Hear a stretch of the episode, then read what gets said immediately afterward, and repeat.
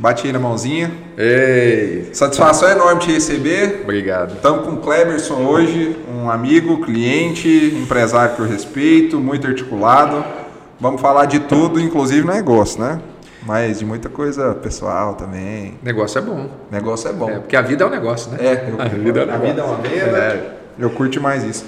Bem-vindo, amigo, aqui. Obrigado. por ter vindo, obrigado por ter aceitado o convite. É uma honra me receber. Eu quero falar de muita coisa mesmo, cara. Inclusive lá do começo, sabe? Há 70 anos atrás, quando você Ixi. nasceu. Brincadeira, não. Você tá com que idade? Jovenzinho, 37 Você é anos. muito novo, cara. Você é muito novo e rodado, né? Com todo respeito. Rodado. Mas é, é, é, rodada, assim, por acaso da vida. Eu perdi meu pai muito cedo. E aí, Sério? Eu não me lembro. 12, 12 anos de idade, meu pai faleceu. Né? Então a gente. Eu vim de uma família muito simples, né? Assim, A gente não teve muito acesso à educação e algumas coisas assim. Na verdade, minha mãe, meu pai não, eu até que tive formação básica e depois o restante tive que batalhar pelo caminho. Só que infelizmente meu pai faleceu. Meu pai, pela essa vida simples e dificuldade que era na época de 94, foi 94 a 96, infelizmente a bebida acabou com ele. né? Isso em São Paulo? São Paulo, em Aparecida, São Paulo. Então eu perdi meu pai e aí dali pra frente tudo mudou. Com a falta dele, quem que era o núcleo familiar? Você, sua mãe, quem mais? Eu, eu, eu sempre fui o arrimo da família, Aham. mais, o mais velho. E minha mãe, na época, ela não tinha nem, nem, nem colegial, ela tinha quarta série. Então minha mãe saiu para estudar e para começar a trabalhar. Acho que, se eu não me engano, o, o primeiro emprego dela registrado foi depois que meu pai faleceu. Mesmo? Então é, é, a gente morava é, justaposto, né, casa paralela à casa dos meus avós. Então meus avós ajudou muito a criar. Eu tenho dois irmãos, um, a Fran, que tem é menina, a mu- mulher da, da família, e o Fábio, que, que é o, o caçula aí, né? Então, a gente junto foi criado pelos meus avós. Então, meus avós é, é, ajudaram muito que a gente se tornou ali mais... Cara, minha vida mudou demais ali pra frente. É outro caminho, Você é fala outra... com a falta do seu do pai. meu pai, é. Porque eu me descobri de verdade ali pra frente. 12 né? anos você tava? 12 anos. E com E- 18 anos eu saí de casa. E aí meio que caiu um, um peso ali em você por ser. Peso, eu vou chamar de peso porque é uma responsabilidade, né? Por ser o filho mais velho, ter que começar a pensar em outras coisas que não deveria ser a hora, tipo isso? É, e- mas assim, é, eu era muito novo, muito menino, não, tava- não tenho nem de perto a mentalidade que eu, que eu tenho hoje. Então eu acho que a, a maior dificuldade foi a perda do pai, né? Foi eu, meu pai era era meu pai ele era de alguma forma, mesmo ele sendo um cara bravo, um cara que bebia, um cara que tava ali, ele era o meu pai, né? Quando ele Aham. me deixou, deixou, foi aquela amargura, foi tipo, você não podia ter me deixado. Como é que você faz um negócio desse com um filho? Então, Você ficou com esse sentimento. foi de, essa tipo assim, raiva cobrança, na du- verdade. durante muito tempo. Durante Que muito isso, tempo de, de cobrança, de batalha e tal. Mas enfim, acabou que a vida foi ensinando e foi tendo várias oportunidades. E aí daí para frente, é, eu sempre trabalhei desde muito cedo, como a gente tinha uma família assim, minha tia tinha uma banca na feira, sabe a Basílica, aquela Sei. catedral? Lá tem uma Aham. feira grande. E a cidade é movida pelo turismo religioso. Aham. Então eu trabalhei. é, até antes do meu pai, eu comecei a mexer com venda com, quando a minha avó, eu pedia para minha avó ah, a brinquedo, a bicicleta, e ela não me dava. Aham. E aí ela falou, não, você tem que trabalhar para ganhar dinheiro. Aí eu comecei a vender ovo, sabe? Minha, minha avó tinha umas galinhas, aí pegava pegava- não, pegava, ovinho mesmo, de, era só ovo, na época não tinha cartela. Só era, ovo? Você pegava os ovos, botava num cesto e saía na isso, rua cara? oferecendo para os vizinhos. Era tipo 10 centavos, 5 centavos um ovo na época. Nossa. De, de- de- acho que era de cruzeiro ainda, né? Aí você já tava com.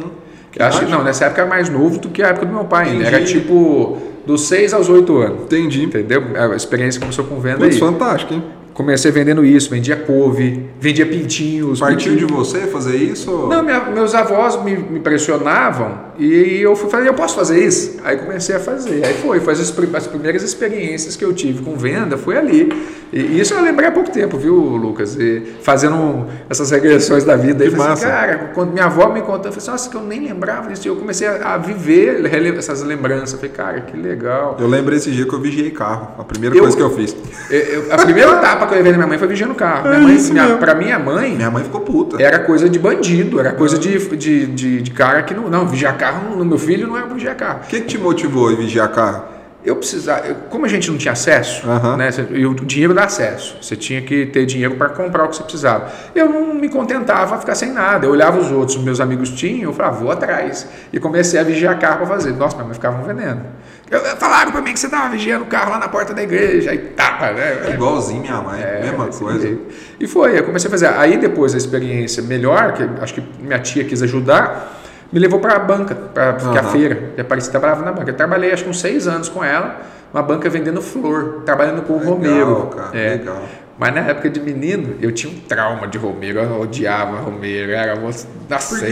Porque, na, na verdade, eu não, eu, não, eu não tinha visão de empresário, de empreendedor. de- eu era que assim, ah, eu trabalho porque eu preciso ganhar dinheiro da minha tia, minha tia tinha que ter alguém lá.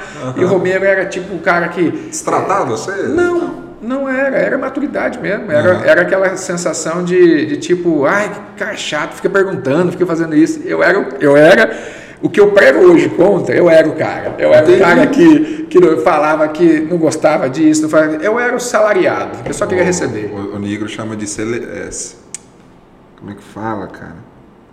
Celetreta. SL... É, acho que é celetreta. É, é um negócio assim. É, o- é os caras que tem a carteira assinada, tretado, que ch- chega às 8 exatamente e sai às 18 era, exatamente, era fica eu. na frente do ponto para Era, poder. era e eu naquele momento. Mas era a escola que eu tinha, né? Minha mãe, é, na verdade, ela trabalha, tá- brigava para ter um emprego, arrumou um emprego como doméstica depois. Meu avô teve um histórico de, de trabalhar como segurança, trabalhar registrado como guarda também da Catedral de Aparecida. Meu pai teve também essa experiência. Então, a, a única referência que eu tinha era o assalariado. Entendi. Não tinha nenhum empreendedor em casa, nenhum empresário em casa ali. A minha tia era a única que tinha esse perfil, porque o meu tio tinha é, perfil dos pais, que foram criados meio que fazendo feira. E aí minha tia acabou que entrando nisso pelo meu tio. E eu fui junto, comecei a ter essa experiência lá. Sua tia e seu tio eram os tios bem-sucedidos da família? Aparentemente sim. É. É, é, é o, era o melhorzinho, vamos dizer assim, Aham. entendeu? Era o melhorzinho da família. Eles estão bem até hoje, são bem. as era da casa melhor, era a casa que eu gostava de visitar. Eu passava o dia na casa Eu da falo tia. porque na minha família era assim, entendeu? É, minha mãe era focada na carteira assinada, 8 a 18. Minha tia virou advogado, ou seja, autônomo, casou com um advogado, muito sucesso. Meu outro tio também empresário, aí eu queria ir para casa deles, comer na casa deles, e ver o que eles viviam, mas não vivia dentro de casa. Era, era desse jeito, né? Então, assim, era eu olhando o vizinho que tinha uma condição melhor, eu visitando a casa da minha tia que tinha uma condição melhor e eu brigando para ter uma vida melhor, sem saber, né? Aham. Aquela batalha de, de, de labuta mesmo. E daí, dali para frente, depois da experiência, foi meu pai morreu, eu comecei a trabalhar sábado domingo na feira, Legal. depois dos 12 anos. e- Madrugada aí, de madrugada? de madrugada. Até com meu pai eu tive experiências de vender, de, de vender água. Você já viu lá? Água, refrigerante, Já. bala, você vai gritando lá, um real, água, refrigerante, água mineral. né? Você- você- eu lembro Caixinha de gritar. de isopor, Caixinha tipo de isopor, é, e e vendia para os romeiros. Legal. E lá tinha é, o que a gente chamava de meganha, né? Que é, no Rio é, é o, o guarda Sei. do pátio da Basílica que não podia vender e ele, tinha- ele tomava tudo. Uma vez eu fui vender bola, sabe aquelas, aquelas bolas coloridas, grandonas? Sei. Eu fui vender com meu pai. Rapaz, eu apanhei do meu pai porque a gente comprou umas 10 bolas e botava na carroceria da bicicleta pra, pra sair vendendo. E a polícia vinha e o pessoal gritava: Ó, rapa, ó, rapa, meganha. Aí eu que chegava, pegaram eu, pegaram todas as bolas minhas. Meu pai teve que vir. Meu pai teve que vir para salvar eu dos policiais, pegar as bolas dele também. Nossa, eu levei um chapuletão no meu pai. Nossa. Eu lembro, essas cenas eu lembro. Tá né? vendo? E a experiência que eu tive foi, foi outra vez, com venda. Aham. Mexendo com venda, com Sempre negociação. com venda. Sempre, sempre com venda. É, e, e- e eu falo é, disso, de venda, porque assim, eu não tinha consciência disso. Aham. À medida que eu fui cada vez mais entrando com gestão comercial, eu fui fazendo reflexões, eu fui conversando, falei, cara, eu sempre vendi e eu não percebi. Legal. Eu não percebi. E tem muita gente que faz isso e não percebe. Eu, é, acho que você fala muito disso, né? Que, que é, todo mundo vende. Todo mundo é né? vendedor. Toda hora tá todo mundo vendendo. Você, uma criança, quando começa a chorar no berço, o que ela tá fazendo é É vendendo negociação. uma negociação cara. também. É o filho que quer pedir para sair pro pai, é o marido com a esposa quer ir num lugar, a esposa quer ir com, Tudo é venda. O Caio Carneiro fala que só existe uma profissão que é venda e todo o resto são ramificações, porque o médico tem que vender também a hora dele, o trabalho dele, o advogado também. E, e aí nós vamos falar disso na frente, mas eu ia te perguntar. Tem muita gente que deixa de faturar bem pela vergonha de vender. Você, você concorda com isso? Cara, eu tive muito esse preconceito. É. Olha, é, até dentro do mercado imobiliário, é, no começo eu ficava me- meio que preocupado de ser estigmatizado como corretor. É, tá, consultor, é, executivo. É, e aí, é, eu falei, eu, eu, vim de São Paulo, a gente não chegou lá ainda, mas eu vim de São Paulo, era um, um executivo, estava dentro de uma empresa renomada e de repente eu venho para ser empresário em Goiás e as coisas não dão certo, as coisas mudam tudo e a hora que eu vejo eu estou no mercado imobiliário e eu falo, cara, estou vendendo imóvel.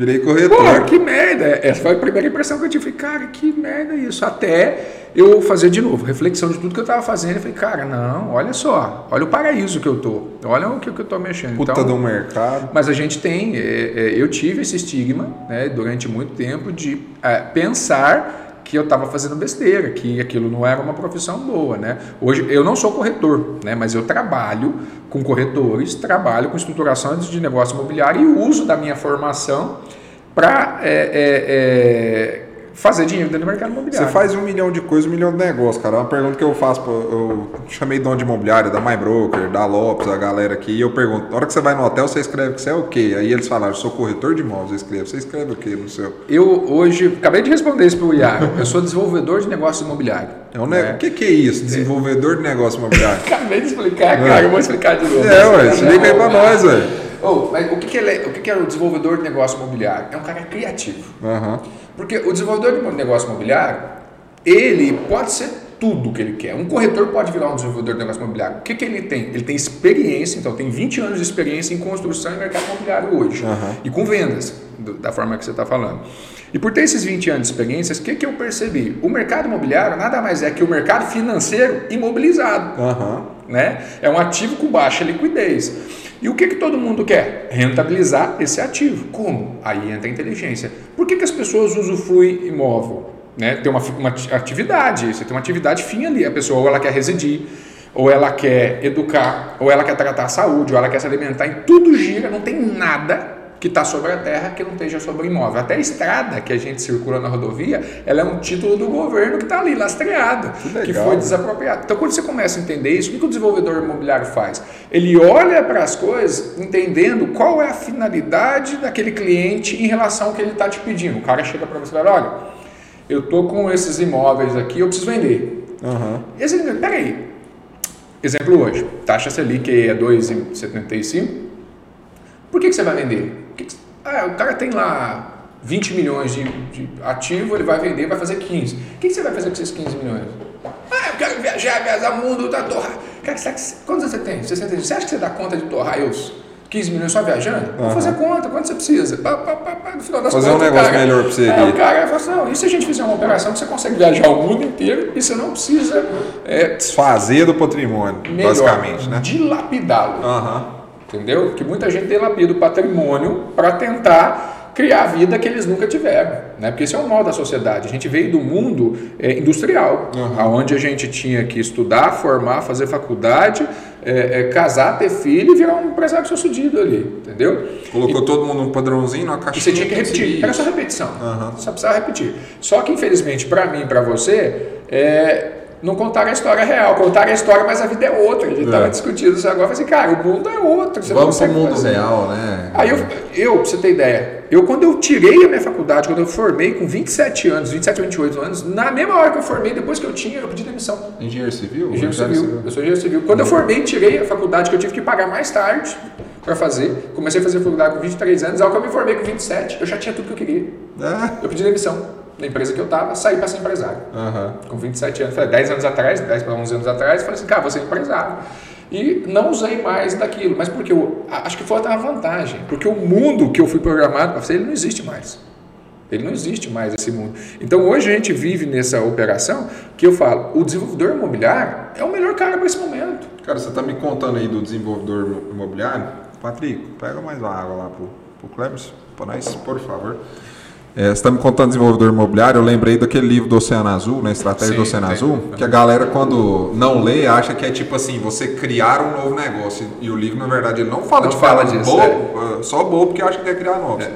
Na verdade, é você pegar algo que já existe e transformar ele em algo novo, criar um negócio dentro de um negócio existente. É o que você está fazendo. É, eu, eu gosto de, da filosofia de que na verdade, a gente começa a fazer uma erudição, né? Você começa uhum. a subir o nível, você começa a, é, é, quando você começa a entender que está tudo morno, que você está num lugar que as coisas não estão mais surtindo o mesmo efeito, você muda. A gente estava falando agora do Pablo, uhum. que tá, chega no limite ele muda. Sim. E eu percebo que eu tenho feito isso há um certo tempo na vida, mas inconscientemente, não, uhum. era, não, era, não era uma coisa intencional, tá? É, era é uma coisa que estava no meu DNA e aí eu estava repetindo, mas de uma forma inteligente. E quando eu faço isso, eu olho para o meu mercado, eu entro no mercado. Por exemplo, vou, vou dar exemplo. Eu vim inicialmente no mercado de tecnologia. Uhum. Comecei, eu mexi, eu, lá atrás, o Cleberson sempre quis ser o cara engenheiro de computação. Sei se você tinha que idade. Eu tinha 12 para 13 anos, eu pensei em mexer com isso. Legal. Comecei a fazer site em 1996, eu fazia site, programava em FTP Nossa. e HTML, 96. É, 98 2000 eu estava vendendo site. Nossa, cara. Fazia site, vendia site, comecei a mexer com técnico de informática. Fiz curso técnico de informática, comecei a montar e desmontar computador. Uhum. Não sei se aqui em Goiás tinha, mas era Eurodata. Fazia o curso na Eurodata. Eurodata? É, uma empresa em São Paulo que tinha. E eu fiz curso lá e ficava, nossa, eu tava programando. Aí quando eu fiz o Flash, era o Flash 4, não sei se você chegava a ver, você fazia tudo em Flash, era o primeiro programa que você desenhava, tipo assim, era como se fosse automático, as coisas mexiam, cara, era show. E eu comecei aquilo. Só que, coincidentemente, o destino me levou, por conta, eu entrei com 12 anos, a formação militar, que é a Guarda Mirim. Aí eu estudava à tarde e fazia curso à noite, que era essa operação, e, é, e estudava e, na Guardinha Mirim, perdão, na Guarda Mirim à, tarde, estudava de manhã e à noite eu fazia curso. Uhum. Então veja, na vida nada vem de graça, tudo foi esforço. Só que o que, que é legal no estudo? Eu falo que muito do que eu tenho hoje é por não saber que eu não podia que eu fiz. Porque se eu soubesse, talvez eu não tivesse feito. Se eu soubesse que eu não precisava fazer, eu não ia fazer. Uhum. E aí, muita coisa começou a formar a minha personalidade, porque eu, um menino novo, falei assim, ah, só preciso fazer site, fazer aquilo, ia fazendo. E eu não tinha barreira. E... Você, tipo assim, você não... Porque geralmente quando tem uma nova ideia dessa de migração, você para e pensa, né? Será? Aí hoje, você... hoje eu acho que eu tenho muito preconceito. Uhum. Só que eu tenho também muita bagagem. Mas tem muita coisa, é, hoje talvez eu tenha mais coisa que me limita do que antes. Entendi. Porque eu tenho mais tempo de, de, de, de vivência. Será que é os filhos, cara? Não. Preocupação com, com Não, não, não, eu acho que pesa, tá? Eu tenho dois filhos, eu acho que pesa. Mas eu ainda me sinto um cara muito ávido e, e, e corajoso, ou seja, empreendedor. Entendi. Tá? Porque, é, entender se coragem não é não ter medo. Uhum. É, coragem é ter uma aversão ao medo maior que os outros. Então, Entendi. É, você tem coragem de enfrentar um pouco mais. Eu sempre falo que coragem é uma habilidade treinada. Você vai treinando até que ela Nossa, se expande. É bom. Eu vou anotando aqui, tá? Não, fica à vontade. então, quando, quando, eu falo assim, ah, o Cleberson é corajoso. Cara, você quer deixar o Cleberson com raiva, aí você falar que o Cleberson é corajoso. Ah, é. você é corajoso cara, minha coragem. Eu só testei mais, errei mais, caí mais e aprendi. E aí, por, por aprender a cair, eu aprendi a me levantar e eu sei onde escorrega. Pô, legal, e aí, e aí, quando, bom. aí quando eu começo a fazer isso, eu falo, cara, quando eu vejo os meninos que estão lá no escritório, o pessoal começa a falar e às vezes eu fico, eles ficam falando e falo assim, cara, você está ouvindo o que, que você está falando? Porque as pessoas têm um hábito de falar para elas mesmas que elas não podem. E aí quando ela fala para ela mesmo que ela não pode, ela acredita, cara. Você tem um cara que é fera para convencer que você está certo, é você. E as pessoas começam a falar. E por não saber lá atrás, eu não falava. Que massa. Eu não, como eu perdi meu pai, eu não tive o cara para falar assim, testa aí. Uhum. Não faz isso. Não faz isso. Você teve que meter nas Minha mãe foi trabalhar. Meu pai faleceu. Meus avós não tinham estrutura para me acompanhar. O que, uhum. que eu uhum. fiz? Guarda mirim, curso noturno, escola pauleira da cabeça. Tal, tal, e a vida foi, a vida foi, de, eu, eu não tinha limites, né? E aí foi na onde eu fui, errei demais, fiz muita besteira, mas é, aprendi muito também. Então isso foi começando a, a criar. E quando eu, eu, eu saí da guarda mirim, eu mexendo com técnica de informática, na época da guarda mirim eu trabalhei como é, mexendo com servindo cafezinho, copiadora, trabalhei em escola, porteiro de escola. É, e os caras hoje não querem fazer isso nem a pau, hein? Não, isso é vergonha, hoje. É, Deus me livre fazer isso. Depois eu, eu fui trabalhar no departamento de cadastro municipal. Foi aí o primeiro contato que eu tive com o mercado imobiliário, fazer croqui. Sabe o que é croqui? Você, você, pega, desenham? Você pega um terreno, você desenha o terreno, os uhum. quadriláteros do terreno e você tem que desenhar só a área construída da casa, só a projeção uhum. da área construída. Eu fazia esses croquis. É quase que uma planta, né? É, mas eu não tinha essa noção. E aí fazia esses croquis para fazer é, o PTU da casa, que era em função da área construída. Era assim que a gente fazia antes. E eu, eu, eu cuidava dessa emissão desses cadastros, mandava para um sistema e mexia. Era um Paint 233, 233 e um MMX né, da Intel, que a gente jogava tudo lá. Era no DOS, não sei se vocês estão assistindo dessa idade, mas era no DOS, que a gente jogava a telinha preta, tchá, tchá, tchá, jogava lá. E tinha uma impressora matricial, você lembra? Sei. Uhum. Lembro. A primeira, né? Pô. É, não, acho que teve outras, mas eram as impressoras. As HPs eram as melhores, jato de tinta. Fala assim, acho que é a primeira que trouxe acesso a isso, né, pra galera, não? Com custo menor? Não lembro. A matricial era mais barata, é. com certeza era mais barata. Uhum. Mas isso aí era poucas, poucos Cara, lugares que tinha. demais. E aí foi, aí foi o contato que eu fui tendo, porque eu era, o, eu era o cara que desmontava a bicicleta. Por conta do meu avô, eu, era, eu aprendi a mexer, e meu primo, eu, gente, eu aprendi a mexer muito com eletrônica, montar, desmontar, montava a bicicleta. Aí quando eu vi o impressor, eu falei assim, eu preciso desmontar esse negócio. Eu não sabia se conseguia montar. E foi que aí massa. que eu comecei a aprender técnica de informática, montar e desmontar computador. Pô, vamos, vamos lá, um negócio, tipo assim, parece que você tem enraizado em você a cultura do teste e do arriscar, né? Vou desmontar a impressora sem saber se... Se ia dar certo. De onde é que você acha que veio isso, cara? É, é, de novo, eu acho que é, é, a perda do meu pai, infelizmente, foi o que me ajudou. Eu, eu, imaginei que você ia responder isso. Aí o outro ponto, que é agora que eu quero perguntar em cima. Tem um negócio no coach que chama intenção positiva. É, por pior que seja o fato, sempre tem uma intenção positiva por trás. Fala uhum. dessa maneira. Então, quando o coach vai citar isso, por exemplo, eu não sou coach não, viu, gente? Pelo amor de Deus. Mas ele cita, e é uma ótima ferramenta o coach, tá? Mas eles citam o que, cara, no fim das contas? É, não importa o fato, a intenção positiva, eles dão um exemplo até do Alexandre Nardoni, que uhum. quando acabou matando lá a filha, a intenção positiva era o casal ficar junto, né? Então, eu consegui ver algo que, que vier positivo, não estou defendendo isso não, mas é isso. Não que seja intenção positiva, mas você acha que a foto do seu pai te trouxe isso, cara, e foi bom para você isso no longo da sua é, vida? É, eu, eu não sinto como um fato bom, eu sinto uhum. uma consequência boa, Entendi. entendeu? Então, assim, não, não fala assim, ah nossa, eu ainda bem que meu pai morreu. Não, nunca não, senti é isso. É, é sentir não, mas eu não acho que é até impossível, viu? Eu acho que tem famílias que, tá em condições mentais psicológicas que ah, o filho sofre. Então, Entendi. É, é, é, pode ser possível sim. Não, uhum. posso anular isso, né? A gente tem pessoas tudo quanto é tipo. Mas eu nunca senti isso. Eu sempre senti a falta, senti raiva da perda, porque como se eu tivesse uhum. sido abandonado.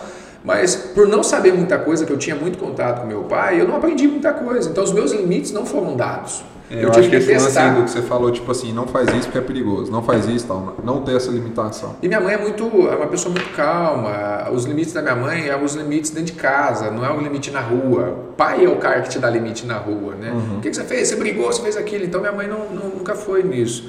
E eu é, acabei que por não ter pai, o que, que eu fiz a vida inteira? Procurei pai nas pessoas. Entendi. Então os meus amigos sempre foram pessoas 20 anos mais velhas do que eu, uhum. a grande maioria. Então a minha mentalidade começou a ser diferente. O que era valor para uma criança de 12 anos, com 14, 15 anos, eu estava procurando valor de uma pessoa de 25 anos, porque eu estava vivendo no meio de pessoas de 25 anos. Porque lá no meu trabalho, as pessoas mais jovens tinham 25 anos. Oh, mas isso aí é bom, hein? É, foi, foi bom. Então me posicionou bastante. E eu só percebi isso na época quando eu estava, que eu pedi demissão da empresa que eu estava, que eu parei, eu com 27 anos estava com puta salário. Os caras tá? da sua idade pensando em ir em festa, em. É, eu já ganhava mais de 5 dígitos lá que eu estava fazendo com.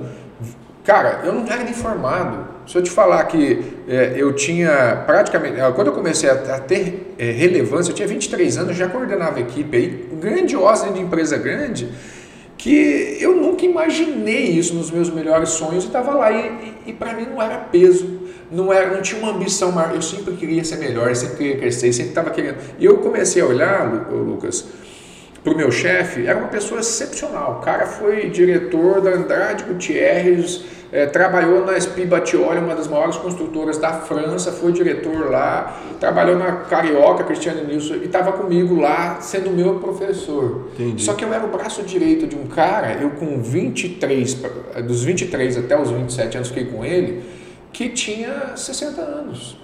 E eu estava o tempo todo com ele nessa formação dessa empresa que eu fiquei lá. Então você imagina. O auge da energia. E quando ali, eu né, cheguei, né, eu cheguei lá com ele, tipo, eu saí da, da Camargo Correia na época, vim como assistente técnico. Fui para lá como assistente técnico. E fui subindo, subindo. Tudo que eu fazia era impressionar ele. Era impressionar, impressionar. E ele ficava assim, cara, ele nunca ia lá, eu, eu juro pra você, eu nunca tive um aumento que foi de 10%, 15%, ele sempre dobrava meu salário. Que massa. Era um negócio assustador, meu salário dobrava. E via espontâneo. E era, era, eu nunca pedi. Uhum. Até hoje, para mim, eu tenho uma dificuldade que é pedir as coisas, eu provo, eu faço. Então, é, é entrega é, primeiro e deixa vir. Não, e eu não cobro. Uhum. Eu, você vai sempre ver, eu estou sempre fazendo e nunca estou cobrando. Eu espero reconhecimento. por uhum. conta do pai, eu estou sempre buscando o reconhecimento, fazendo as coisas. E é, esse processo é bacana porque ele é muito do que o mundo prega. Tipo assim, você quer alguma coisa? Vai pegar. Uhum. Não espera te dar. Porque se, tá você tiver, né? se você estiver esperando, o que a vida me ensinou, que você planta, você colhe. Se você não plantar, você não vai colher. Mas você vai receber mas vai receber de alguém que está plantando e está escolhendo o que vai te dar. Alguma coisa vai vir. É o salário. A diferença alguém, é que você não vai escolher. Quando alguém está te dando algo, você não está recebendo o que você merece.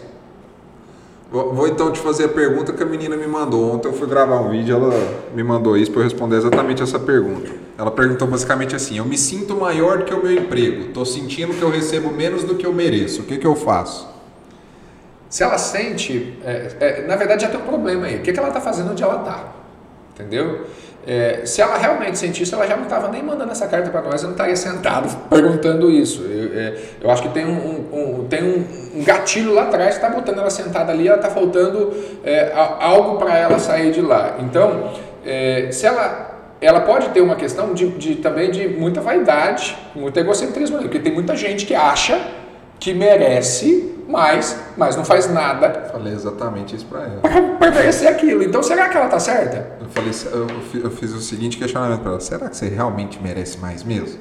É, essa é a questão. Será, será que. É, ah, estão te me dando. Será que não é? Por que, que você não está recebendo? É. Cara, o universo é muito justo. Realmente. Ele é muito justo. Ele te dá exatamente aquilo que você merece. Porque se você não está recebendo o que você está merecendo, você está fazendo a posição errada, você está pensando errado. Então, aquilo ali que você está tendo, cara, é fruto do que você plantou. Ah, eles não estão me dando. Cara, pior que ela, é o chefe dela que não manda ela embora, não faz nada para ela melhorar. Ou seja, pior que ela que está pensando ali sentadinha ali, por que, que ela não saiu? Às vezes é o eterno mediano que está ali, né, cara, sobrevivendo no meio ah, do negócio. eu não tenho coragem. É. Ninguém nunca tem coragem. Coragem é uma habilidade treinada. Tudo na vida é habilidade. Você tem que botar em prática. Se você não fizer a primeira vez, você nunca vai ter experiência. Você vê a história do, do estagiário? Por que, que você não tem um emprego? Ah, porque não tem experiência. É por que você não tem experiência? Porque não tem emprego. Quem veio primeiro, ovo ou a galinha? E aí, como? Então, assim, trabalha de graça. Boa. A hora que você aprender a fazer, você vai ter prova. Aí você repete. Aí você vai fazendo. Alguém te paga pelo que você merece. Porque as pessoas vão começar a ficar sem graça em volta de você. Ficar, olha o tanto que esse cara produz e não recebe nada. Vai entregando, vai ganhando reconhecimento e isso acontece. Você vende, não vende? Total. Como é que você faz para poder ter as pessoas envolvidas com você? Quando a gente fala do conceito de reciprocidade, ele tem muito disso, estou te dando, estou te dando, estou te dando, estou te dando. Eu fico com uma obrigação tão grande com o Lucas que eu falo, cara, eu preciso fazer alguma coisa. O maior gatilho de compra é esse aí. E isso está com a gente, vai ajudando. Começa a fazer as coisas para você ver. O seu filho ele, ele é recíproco com você sem você perceber. Porque é aquela história, né? Tem, eu, não, eu, não, lembro até, acho que tem um vídeo que eu, eu vi que, que fala muito do. Acho que é o Clóvis de Barros, uhum. que fala é, nesse, nesse contexto, que fez uma festa para a filha e depois o filho chega e fala assim: pai, agora a gente vai fazer uma festa igual para você. Sabe? A reciprocidade do filho. Legal. Nossa, de, vamos, vamos fazer. É, não sei se é ele, mas estou tô, tô, tô, tô, confabulando. Ganhou os créditos, Clóvis de Barros. É, vai ficar famoso vai, agora vai, você. Vai ficar, vai ficar famoso. É, mas é, é, muito disso, a, a, criança tem isso. A gente tem alguns, alguns gatilhos, vamos dizer assim, que estão travados, que são, são psicológicos formados pela nossa infância, mas tem coisa que vem genético. Uhum. Tem coisa que é da biologia nossa que a gente só repete por conta de anos e anos, aí, desde os primórdios construindo. Então, cara, é fantástico. Essa menina, para mim, ela já não devia, ela devia estar tá fazendo podcast dela. É. Se ela tá tão Total, você tá tão boa. Foi a primeira pergunta que eu fiz para ela. Você falou um negócio bom aí, cara, dos gatilhos que vem lá de trás. Eu comecei a ver muito isso no, nos últimos meses. Que gatilho que você acha que trouxe lá de trás que te deram uma travada e você teve que ir trabalhando? Travada de trás? Eu sei que você é um cara muito espojado e tal, que vai para cima, mas teve algum gatilho assim que te limitou? Eu acho que essa necessidade de aprovação é um limitador também. É, eu, eu, eu, eu tenho o hábito de mudar muito rápido. Você gosta de ter reconhecimento, que as é, pessoas reconheçam você. Só que, porém, eu tenho uma dificuldade nessa mudança, apesar de parecer que eu mudo muito rápido, mas meu pensamento mudou tipo um ano atrás, uhum. eu ainda continuo fazendo a mesma coisa, só que para as pessoas, quando eu mudo, parece que eu mudei do dia para a noite. Entendi. Mas, Mas você já vinha... Eu já falava assim, cara, eu preciso, eu preciso e tal. Por que, que o Cleverson não muda? Porque ele fica assim, Não, porque se você mudar, o que, que o pessoal vai. Vou te dar um exemplo. Na época que eu estava como executivo, bem posicionado, empresário de sucesso, como é que eu ia sair e montar uma empresinha de projeto? Não, eu não posso montar uma empresinha de projeto. Como é que eu saio daqui para cá, limites. Vou perder meu reconhecimento que eu tenho. A vida aqui. cria na gente parâmetros de limites que, que, que eu falo, o limite ele existe até, até ele ser rompido. Uhum. A gente acha que aquele limite é o limite que é obrigatório, não é obrigatório. Foi o limite que alguém botou e você deixou ficar lá. E você por isso não ultrapassa. Às vezes você tem medo de tirar. Quando aconteceu várias coisas na minha vida, né? Eu posso falar, quebrei já em situações que eu falei assim, cara, eu eu tava contando para amigos, eu teve situação em casa que eu tava, eu falei assim, cara, comecei a vender carrinho de criança, comecei a vender cadeira, vender coisas assim, que eu, eu nunca ia admitir isso na minha vida, que uhum. eu ia fazer isso. Hoje eu olho, cara, que limite que nada. O que eu já fiz e o que eu me reinventei, eu já perdi, Lucas, assim, um milhão de reais em um ano e ganhei o mesmo milhão de reais em um outro ano, por conta de mentalidade. Uhum. E, mas eu estava travado, eu estava travado nesse gatilho, tipo assim, eu não posso. O que, que vão pensar de mim? Ai meu Deus, isso vai acontecer, isso. Nossa, e aí? E se eu começo a fazer isso e de repente alguém vai lá na internet, anuncia e fala que o Cleberson fez tal coisa? Limite. Você cria um paradigma que te bloqueia e você passa a não ter mais acesso a, a esse universo de expansão, de exponencialidade, que você pode resolver qualquer coisa se aqui ó, tiver a transformação, mas é a saúde mental. Cara, essa trava de, de aceitação, necessidade de reconhecimento, que seja, o medo de ser criticado, eu acho que é a, a maior trava, cara, de é. todo mundo que eu vou acabando conversar. É. E, e não é, eu não vejo, eu não falo assim, olha, cara não existe é, perfeição. E eu não quero ser perfeito, porque perfeito, como diz aí o. o, o não é o Prof de Barros, não, agora o, o outro filósofo lá, o. Carnal? Não, não é o Carnal também, né? Esqueci. Cortella? Cortella, Cortella. É, ele fala muito que é, ser perfeito é feito por inteiro. Né? Tem um livro dele que fala feito por inteiro. É, a perfeição só existe na sua última versão. Ou seja, uhum. a minha última versão não quero nunca. Porque a minha última versão é aquela que deita no leito de morte. Tchau. Entendeu? Então, quando eu for perfeito, lá, lá estou eu, a minha imagem de perfeição lá, a última versão dela. É fantástico isso, hein? Hoje, eu olho para dentro e falo assim, cara, toda vez que eu vou conversar com qualquer pessoa, eu sei que eu erro, eu sei que eu sou falho, uhum. é, e por isso eu sempre questiono o meu próprio pensamento. Eu falo, cara, será que eu estou certo? Será que eu falei tem razão? Será que eu estou fazendo besteira? Porque eu, eu erro. E, e, é difícil, porque nós, nós seres humanos somos egocêntricos, nós somos egocêntricos, uhum. centrados no eu.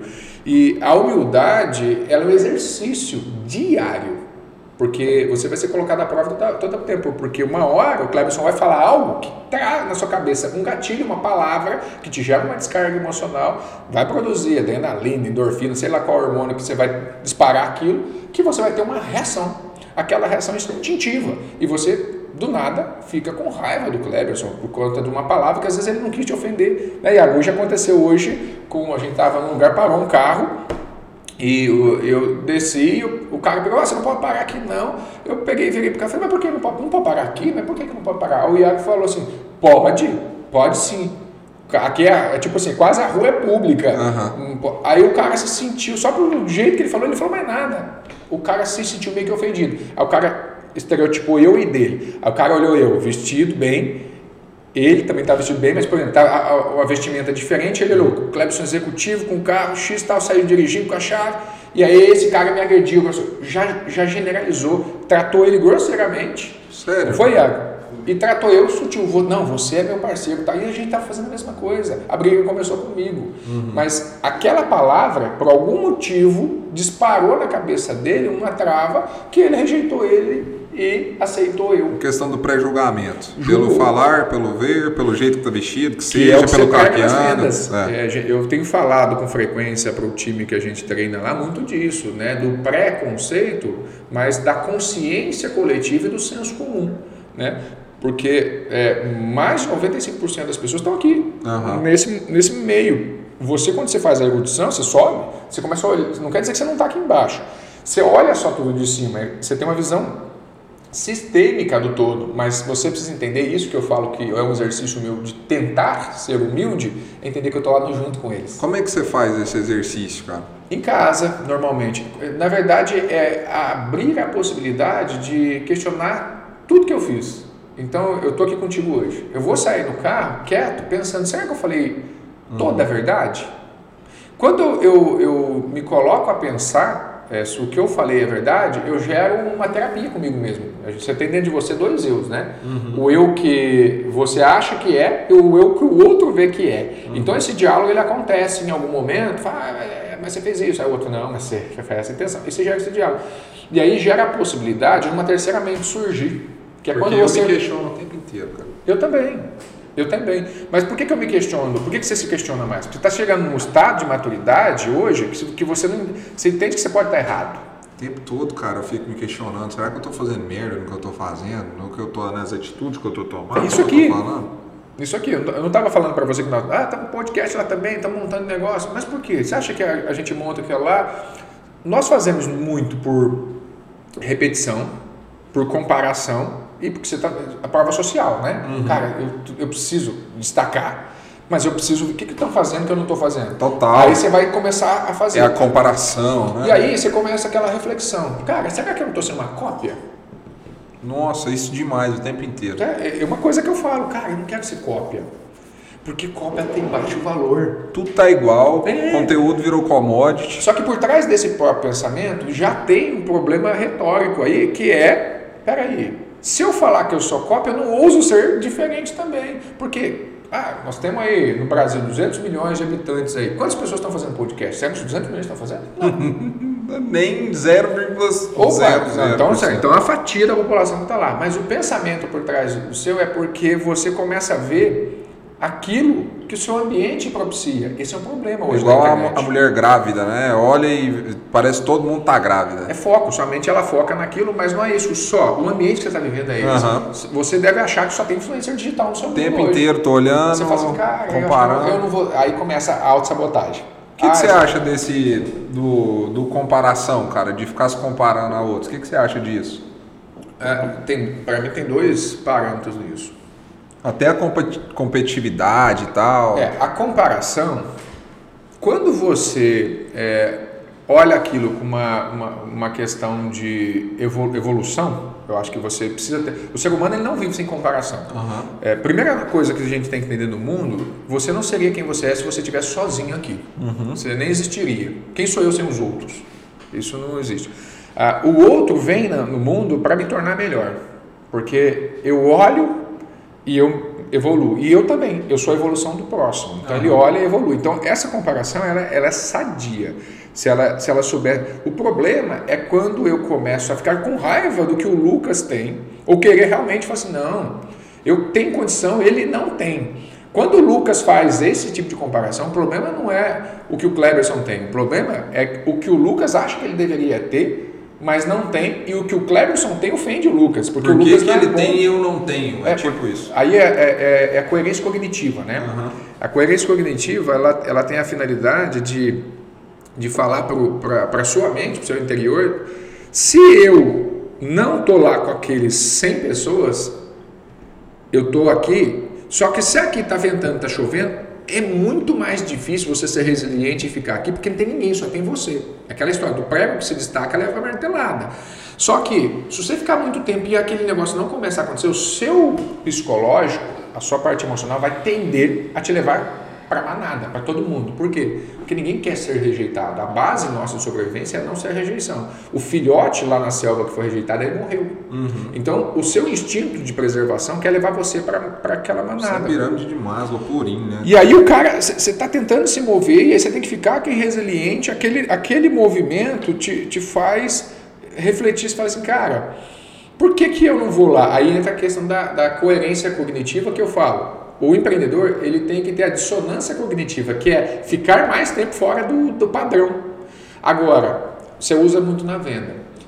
Quando você cria prova social, você cria um grupo. Total. Você tem 10 médicos, aí você fala, ah, José comprou, o Pedro comprou, o Pedro comprou. Quando, Quando, eu fui te atender, né? Eu falei, ô, oh, dono tal consultor. Não, tal, eu, eu, só, eu, só, eu fico. Tem muito cara que vê meu processo de venda e fica rindo, né? Isso aí eu sei, isso aí é bom. Eu fico feliz de ver, porque assim, quando a gente vê alguém que faz certo, faz bem e vê que funciona, fala, cara, não é só. E mesmo, e mesmo a gente sabendo, a gente vê que funciona, né, cara? É incrível. E aí, por que, que funciona?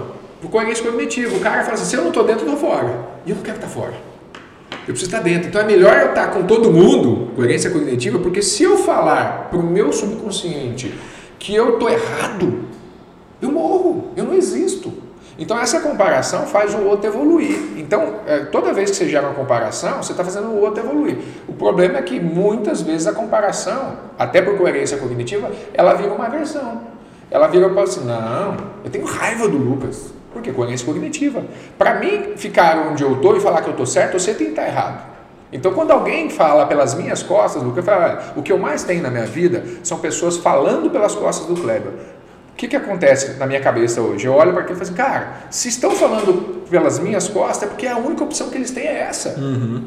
Eles não conseguem falar na minha frente porque eles não estão na minha frente. Eles não estão nem do meu lado, eles estão falando por trás porque ele tem que reforçar que a posição dele é a certa. Porque se a minha for a certa, ele está errado. E penso tanto que incomoda, né? Para chegar nesse nível de estar tá pegando nesse ponto exatamente. E isso eu acho que, que eu tenho uma confiança nisso que eu acredito assim, cara, nisso eu sou bom. Porque uhum. eu, eu falo assim, ah, o Clebson é corajoso, ah, o Clebson é persistente, o Clebson é resiliente. Se eu tivesse essa consciência que eu tenho hoje, de que eu não podia fazer isso, que eu não podia ser fora da curva, talvez eu não tivesse onde eu estou. Então hoje eu tenho essa habilidade também de ser resiliente, de ser corajoso, de ser persistente. Mas é porque eu não sabia que eu não, não podia ter. Uhum. Porque a sociedade prega para a grande maioria que não pode. Não, você tem que estar aqui junto com todo mundo. Tá? Eu não tive referência, meu pai não estava lá para volta, vai para o salário. Não tinha. Eu, eu precisava assim, cara, não tinha idade. Vou virar o quê? Piloto da Epicar? Pensei na época, não tinha idade, não era, eu começava lá com 16 anos. Ah, eu vou virar funcionário público, não, 18. Ah, eu vou começar, não tinha opção. Vai vender ovo. Fez o que deu para fazer. E aí aprendi o que eu não podia aprender no conceito da, da sociedade capitalista industrial. E hoje nós estamos vivendo um mundo que, graças a Deus, a minha cabeça é bem diferente, porque é um mundo que exige criatividade. E eu, hoje eu estava de manhã com, uma, com a equipe, e eu falei para o pessoal, cara, me traz problema. Você se acha um cara criativo e tal? Eu me acho criativo, né? É, é, e, e, a criatividade eu não vejo como uma algo especial, né? Eu acho que todo mundo tem possibilidade de criatividade. O uhum. que, que, é criatividade? É eu olhar aqui o Lucas aqui, eu tô falando assim, cara, e se eu juntar esse podcast do Lucas com uma filmagem do nosso trabalho, com aquilo, fizer isso aqui publicar ao vivo e a gente gravar toda sexta-feira. Isso é ser criativo, você fala, é você pensar algo novo. Massa. É você inovar naquilo e daquela inovação você surgiu algo que mudou, algo que pum, rompeu, mas através de observação. Eu acho que a criatividade é com o tempo você aprender a observar uhum. e juntar as coisas, entendeu? Então assim, eu sou muito observador e Quanto mais observo, mais eu quero inventar as coisas. Se eu te contar o que eu já tive de empresa e o que eu já fiz, você vai falar assim. Quantas ah, vezes você quebrou? Que eu considero quebra Você falou das startups e tal. É, startup eu não cheguei, na época eu não cheguei a quebrar. A gente botava dinheiro, não dava certo, mas aí eu, Kleberson, uhum. é, não quebrei. Né? Oficialmente, pessoalmente quebrei uma vez. Uhum. É, Quando uma... você fala pessoalmente quebrar, é tipo assim, você olha é na sua eu... conta e não tem dinheiro? Nada. Cartão estourado, devendo para banco, sem dinheiro na conta, com dívida para tudo quanto é lado, pensando assim, onde eu cheguei? Nunca pensei em chegar nisso. Uhum. Mas é, o que mais me prendia onde eu estava era a vergonha. A hora que eu enfiei a hum. vergonha no velho da perna, eu me resolvi tudo. Né? É, eu, eu, tenho, eu faço psicoterapia, o psicoterapeuta até pegou e falou que minha esposa fala para mim assim, Kleberson, ah, você podia ser um caixa de supermercado que eu era feliz. Não ia ser feliz da vida e tal. E eu, me incomoda. Ela me falou, conversando, me incomoda. Eu falei assim, cara, nunca vou ser caixa de supermercado e tal. Aí eu peguei e falei isso para ele. Ele falou assim, não, fala para ela que se ela botar você como caixa de supermercado, em três dias você vai virar o gerente dos, dos supermercados, em, em, uma semana você vai virar o supervisor do mercado, em um mês você vai estar sendo sócio do cara e daqui a três meses você vai estar com três unidades abertas. Esse é você. Uhum. É, porque assim, não adianta tentar botar você dentro da caixinha, que não, o Clebson está fora da caixinha. Então cada um tem uma, uma personalidade, tem uma, uma vertente, mas eu, eu sou assim, eu, eu, minha cabeça, por conta dessas dificuldades que eu enfrentei pelo caminho, me tornaram essa panela de pressão que está ali. Pá, pá, toda hora tendo ideia. Se você me dá um, sempre faz vamos criar um negócio que a gente sai daqui, eu vou sair daqui pensando, falei, Lucas, cara, saquei. Eu já eu sei onde você vou... falar que você é muito acelerado nisso, né, cara? Pensa, já quer fazer, e até o sócio fala, calma aí um pouquinho. Faz, faz. Não, não, e assim, eu já cansei de ter na sociedade por conta de velocidade das coisas. Uhum. De tipo assim, cara, não, isso aqui tá me travando, não tá dando certo, isso aqui não é pra mim. E eu já tive muita empresa que eu toquei. Então, quando eu, eu, eu de fato quebrei, eu não esperava nunca, que ali pra mim foi um limiar. O que, que você fez, cara? Você olhou lá, os cartões tudo fodido, não tem dinheiro na conta. Fiz... Você já tinha filho? Já, tinha e filho. aí? Eu, eu eu fiz o que eu podia fazer. Eu usei da habilidade. Por favor, Amandinha. Eu usei da habilidade minha de fazer o que eu fazia, porque eu já tinha feito projeto, eu já tinha mexido com construção, eu já tinha feito viabilidade, eu já mexia com imóvel. Eu já, eu, ó, naquele, na, no, na mês que eu precisei reventar, eu, só, eu, eu parei, eu, eu parei e pensei, qual era o meu problema? Era admitir que eu tinha quebrado. Fiz, vendi meu carro. Comecei a vender as coisas de casa para fazer dinheiro. Aí era vergonha que você era falou. Era vergonha. Comecei a vender, meu, vendi meu carro, vendi isso, vendi aquilo, fiquei a pé. Quer mais água? Eu sei. Fiquei a pé, Lucas. E aí comecei com aquele dinheiro, falei assim, agora reservei, agora eu preciso gerar uma renda recorrente. Aí eu falei, o que, que eu sou? Engenheiro. Calma aí, peraí, você vai falar o que, que você fez. É... Como é que é a humildade nesse momento de ter que vender o carro que é para o homem um estigma do sucesso do homem muitas vezes o carro que ele anda. Aí você tipo assim abrir mão do carro cara porque eu quebrei. Então mas é, é, esse a, a, antes de eu vender era pior. A hora que eu falei eu sempre fui assim sabe? Quando eu fui sair de casa com 18 anos eu falei assim eu vou. Quando eu fui pedir demissão do emprego não tinha o que fazer assim eu vou. O problema meu era tomar a decisão. Até quando chegar eu, lá. quando eu tomei a decisão na, na minha cabeça pronto. Mas antes era um sofrimento. Eu falei assim cara como é que eu vou andar? Vou andar de ônibus você já cria o pior do pior. Eu andei a pé. Mas eu não, andei de ônibus, mas eu andei de Uber. Eu, cara, e depois falei assim, daí, cara? O que tinha, mas era muito estigma uhum. da sociedade, que não era eu. Depois que eu vivi aquilo, eu falei, cara, não, olha que balela, não tem nada a ver. E comecei a fazer. Ou eu anunciava. Aí você foi anunciando suas coisas. É, cadeirinha, não era o LX antes, era, era outra empresa. Bom negócio. Bom negócio, anunciava lá e vendia, tá? fui fazendo e fui entregando. Eu chegava, eu, eu tava no prédio, meu prédio era um prédio de alto padrão, uhum. eu chegando para entregar coisa que eu tava vendendo no LX, cara. Naquela época. Foto naquela época era um negócio meio estranho. Não, o cara tá, ué, mas como assim? No prédio que eu morava, eu cheguei lá para entregar um carrinho que eu vendi por 300, 400 conto, uhum. vender cadeira. Os caras falaram assim, o que será que tá acontecendo? Né? E era essa impressão que eu tinha. Quer sinceridade? Ninguém importa com você. Ninguém tá nem sabendo, Só você né? se importa com você. Você que tá pensando é. o que o outro tá pensando. O problema é esse, é o que os outros pensam, não. É o que você pensa sobre o que os outros vão pensar. Uhum. Ninguém tá ligando com isso. Então, quando eu fiz isso, a hora que eu comecei a fazer, aí que eu entendi que a minha linha não era onde eu achava que era, era muito mais embaixo. Aí eu aprendi uma coisa muito importante na minha vida que eu aplico isso para todo mundo. Falei assim, olha, a vida hoje minha nunca esteve tão boa quanto pode ser, uhum. mas também ela não está tão ruim quanto já foi, porque sempre há uma evolução. Se você olhar para trás, você evoluiu. A sua pior versão sua é quando você nasceu, você era banguelinha, careca. de novo, cara, é Nunca esteve a vida, tão A vida, assim, ela nunca vai estar tão boa quanto pode ser, uhum. né? E ela nunca é, vai estar tão ruim quanto ela já foi. Porque se você olhar para sua história, sempre tem um momento que foi pior. Se tirar um print dessa frase, pô, Clarice Lispector bomba. Clarice, cara. Quem que é Clarice Lispector? É, a famosa do Instagram aqui, a galera pega as frases dela e transforma. Cara, muito bom isso, hein? Muito bom isso. E essas coisas que eu, eu gosto, Lucas, porque assim, o que, que esse, esse ambiente na internet está me fazendo? Por que, eu montei o estúdio lá? Porque eu, o que eu mais tenho ao meu redor são pessoas falando para mim, cara, vai para internet. Mostra sua mensagem. Pô, fala isso já, né? Lá. E aí, Quando você abre a boca é muito, então, muito bom. Qual é o meu problema hoje? O excesso de coisa que eu tenho. Uhum. Eu estou muito pesado. Aí é a prioridade. É, aí entra o que você falou atrás, que é o, é o, medo meu de tipo assim, cara, tem filho é. Eu tenho aquilo, mas eu estou fazendo. Só que lembra que eu falei para você que demora para tomar decisão atrás? Eu tomei algumas decisões eu estou mudando as coisas. A questão minha, quando eu ouço o Pablo falar, igual ele está fazendo agora, jornada digital, eu estou falando para você e tal. Eu falo assim, cara. Eu, você está sentindo tocando não, na sua ferida. Eu juro para você, eu estava eu tava ali de madrugada, porque eu faço academia às 5 horas da manhã. Eu estava de madrugada vendo ele falar, que ele, eu acho que ele também está adquirindo maturidade à medida que ele está fazendo. Não compra o curso dele não, tá? Calma, segura a emoção. Vai. Não, não vou comprar não. É, mas quando eu estava vendo ali, ele fala uma coisa de, de verdade, das, multi, das multis ou, ou, possibilidades, que eu já tenho isso na cabeça, de, o cara vai, é, acho que é uma das coisas sistemática da venda, que é muito, é, é, é muito correta, que as pessoas que têm sucesso, a gente vive em grupos. E as pessoas compram de pessoas iguais a elas, uhum. as pessoas similares. Então, quando eu falo para o mundo, quando eu dou voz para o mundo, igual a internet possibilita, eu falo para uma classe que se identifica comigo. Olha, ele é igual a mim. Nossa, a mensagem dele é o que eu estava pensando. A gente é muito igual, o ser humano pensa muito, muito próximo.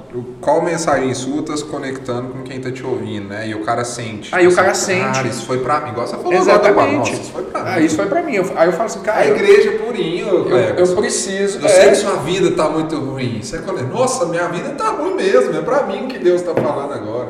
E, Mas ele tem mil lá, 990 tá ruim. E, e o que, que é legal nisso? Quando o Pablo falou isso lá e eu estava vendo a mensagem dele, ele, ele, eu estou num lançamento aqui de 120 milhões que eu estou mexendo agora. Estou lançando um empreendimento para um amigo. Vai lá no Instagram do Clécio, pede dinheiro para ele. Ó, um lançamento de 120 milhões. É, vamos lançar aqui no Lago, Corumbá, um empreendimento de alto padrão, Alphaville do Lago, fazer uma merchandising uhum. para ele. Você já voa na conta lá. Uhum. É, e aí, olha para você ver como é que funciona a minha cabeça. É, Fazenda Canoa. Legal. É, olha como funciona a minha cabeça e de muita gente. Quando eu falei isso, eu estava de madrugada vendo o Pablo, e aí ele pegou e falou assim: ah, você agora faz um vídeo, coloca aqui, grava, que eu vou te chamar para casa digital. Eu falei, cara, eu, eu fiz ano passado. Se eu fizer, eu vou. Eu pensei assim, se eu fizer, eu vou. Esse cara vai me chamar. Ele falou, só fala uma frase. Cara, se eu falar a frase que eu estou pensando, esse cara vai me chamar. O que, que eu fiz? Não falei. Sabe por que, que eu não falei? Uhum. Porque eu falei assim, cara, esse cara vai me chamar, eu não vou poder abandonar o projeto. Qual que é a frase? Não, agora não lembro quem. Mas eu escrevi, eu escrevi no eu papel. curioso mas saber. Pois eu está escrito lá no meu caderno. Mas eu não mandei. E ele e o filho da. Por causa do projeto? Por causa do projeto, compromisso. Uma coisa que eu sou muito comprometido. Uhum. Eu não abandono as pessoas. Eu não abandono os meus Legal. projetos. É, eu, eu procuro ser muito consistente. Onde eu entro, eu vou até o final. Ou eu quebro, ou eu dou certo. Uhum. Entendeu? Eu não desisto jamais. É o que o Joel J fala, né? Que assim, como é que, como é que, como é que você é, é, é, como é que fracassa uma pessoa que nunca desiste? Cara, eu ouço ele falar, eu falo assim, sou eu, cara.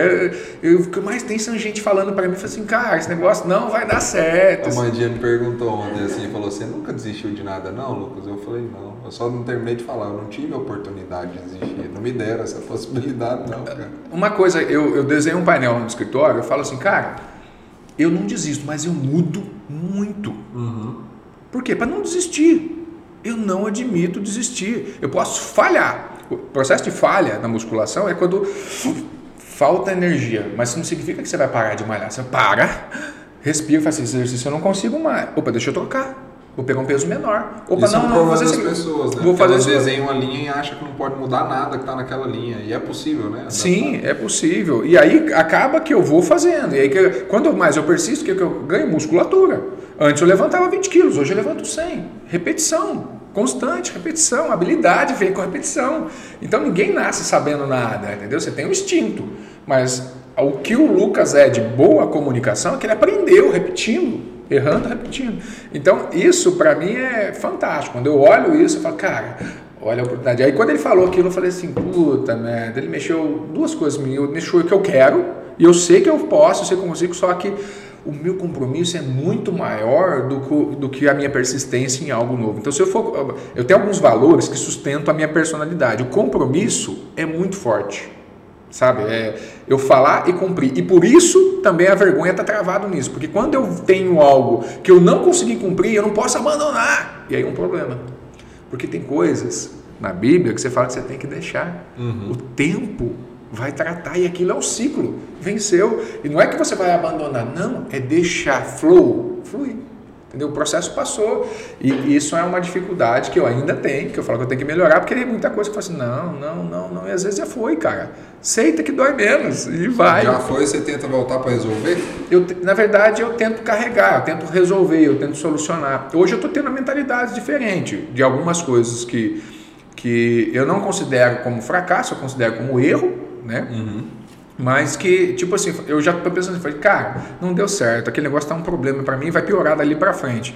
Quer saber uma coisa? Eu vou arrumar uma outra coisa que é melhor, que eu vou ganhar mais aqui e vou pagar aquilo ali. Uhum. E vou resolver aquele negócio lá. Mas eu não vou ficar perdendo tempo tentando resolver aquilo que não vai mais me gerar fruto. Isso é o que eu tenho feito agora. Cada vez mais, por isso que a gente falou de perfeição no início, eu vejo que eu me torno uma pessoa melhor. Uhum. Não perfeita, melhor. Né? Então a minha, a minha evolução constante, ela passa a ser dia a dia. Quando eu vou para casa, eu saio dessa reunião aqui, saio desse podcast, vou, pego a estrada, eu gero a possibilidade de usar o que o ser humano tem de mais grandioso, que é questionar o próprio pensamento, é a reflexão. Nós somos os únicos seres na face da Terra com essa capacidade, por que não usá-la? Total. Entendeu? Então é fazer, refletir, corrigir, fazer, refletir, corrigir o tempo inteiro. É o teste, né? A cultura do teste, cara. Que tanto agora nesse momento, agora já falando até de hoje, porque você está tendo que se reinventar cada vez mais, né? Uhum. E eu uhum. vi que você é um cara muito aberto a isso, né? Teste e tudo mais. Que tanto que ter essa cultura do teste, sem pensar se vai dar errado, se vai dar certo, preocupar com os outros, está te ajudando agora, nesse momento. Nossa, se eu te falar, cara, eu sou outra pessoa. O Iago está comigo há quanto tempo? Um ano? O Iago me conheceu há 10 anos atrás. Eu sou igual à pessoa que eu era antes? Nada a ver. Hum, nada a ver. As pessoas que me conheceram há 10 anos atrás falam que eu sou outro Cleberson. As que me conheceram há 2 anos atrás falam, cara, o que aconteceu com você? E é um Cleberson melhor? Você considera? Não, assim, é, aí pode ter um pouco de vaidade e egocentrismo aí, mas assim, muito mais acessível, Legal. muito mais é, é, humilde e saber que nossa, fiz besteira, pedir desculpa e voltar atrás. Muito mais ouvinte, que eu falo muito. Uhum. E para mim, é difícil ouvir, não Você porque... gosta de vir no podcast? Ixi, você pode convidar 10 Se quiser fazer rodada com 5 pessoas aqui, vamos fazer. Vai ficar, nós vamos fazer. É, e, e, mas é, é, é, muito disso, muito dessa... Então, quando eu olho hoje, eu falo assim, cara, nossa, hoje eu, te, pra ser bem sério pra você, eu venderia meus carros, tudo, venderia tudo, tudo. A, a, minha, a minha aceitação hoje, eu falo assim, cara, eu largo tudo e começo de novo. Massa. A sensação, eu não, eu, não, eu não sinto mais a necessidade de preservar o que eu tenho. Eu sinto a necessidade do seguinte: eu preciso me sentir vivo e principalmente útil. Entendeu? Porque eu olho para os meus filhos hoje e falo, cara, se eu não existisse, que falta eu faria? Aí eu, cara, será que meu filho vai perceber esse valor todo? Será? Não vai ser carro, não vai uhum. ser casa, não vai ser bem, não é isso que vai importar. É esse valor mesmo que eu quero dar para ele? Não, não é esse valor. Quando você, quando você vai, uma coisa que eu sempre tive, é, eu sempre tive, a, a, eu não sabia até perceber e começar a fazer psicanálise muito, é uma necessidade de ajudar o outro, sabe? Assim, é, é muito, eu passo, eu já contratei muita gente que trabalhava em semáforo. Uhum. Semáforo para mim é, é, um lugar onde para e aí eu fico sem graça de não falar com o cara. O cara vem bater, eu fico assim, nossa, aí eu abro o vidro, oi, pois, então compra uma balinha e tal. E aí quando a conversa é boa, o cara me convence, eu já estou contratando. Eu vou no restaurante quero contratar o garçom, eu vou no semáforo quero contratar, eu já contratei uns eu três ou quatro. cara assim. de jeito, né? E aí, cara, eu olho aqui, quando o cara fala que quer, fala, vamos embora. E, e... e, às vezes a gente toma até ré, né, por fazer isso, é, mas não deixa de gente, fazer. Tem gente que não está que não tá preparado para isso. Mas isso para mim é, é, é, muito diferente, sabe? Então quando eu olho isso e vejo alguém que está preparado, eu vejo, é, acho que uma das forças que a gente mais tem é uma arma, né? Ela pode ser usada igual uma faca para matar ou para cozinhar, é a palavra. Muito né? forte, cara. Poder é, da comunicação. É, eu posso chegar para o Lucas aqui hoje e falar assim, Lucas, cara, estou fantasiado com o trabalho que você está fazendo, feliz num ponto. E eu falo a verdade você, acho que você tem a sua mãe tem orgulho de você. O que você está fazendo aqui, ela nunca imaginou nos seus melhores sonhos e isso se promove o bem-estar de outras pessoas e outras famílias. E se é orgulho para sua família, cara, e conte comigo sempre. Essa fala essas palavras elas podem entrar na sua, na, na, no seu meio e transformar uma vida. A gente não tem consciência do quanto a gente pode destruir uma família ou construir uma família a partir da palavra que a gente abençoa ou maldiçoa uma pessoa. Bonito, né? Hoje, hoje eu, eu vejo isso, entendeu? Não, você eu, falou para dar o um exemplo, eu fiquei emocionado aqui já. É, eu, eu, eu, vejo isso, porque é, quando eu, eu, eu começo a, a olhar para algumas pessoas e avaliar o que elas fazem, eu falei, cara, nossa, e o maior questionamento meu é, é quando eu venho aqui, ou eu falo com alguma pessoa, eu vou lá falar com as meninas lá, a gente tem uma imobiliária hoje também. E aí na imobiliária as meninas falam assim, ah, mas eu tento isso, mas não consigo. Eu falei, aí eu começo a olhar, eu falei, eu estou olhando, eu não estou olhando o que ela está falando para mim, eu estou falando o que ela está falando para ela mesma. Eu não consigo, eu não posso, eu não aquilo. Aí eu pego, em vez de olhar na questão técnica, da habilidade, falo assim, não, é só você vender isso, vender aquilo, fazer, eu subo. Aí eu falo assim, olha, deixa eu te falar. O que está acontecendo?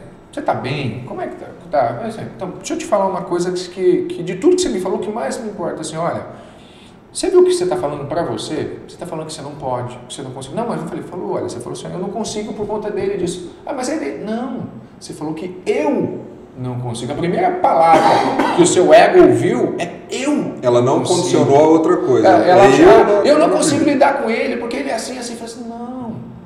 Você está falando que o problema é ele, não, mas o seu eu, ele entendeu que é você que não pode.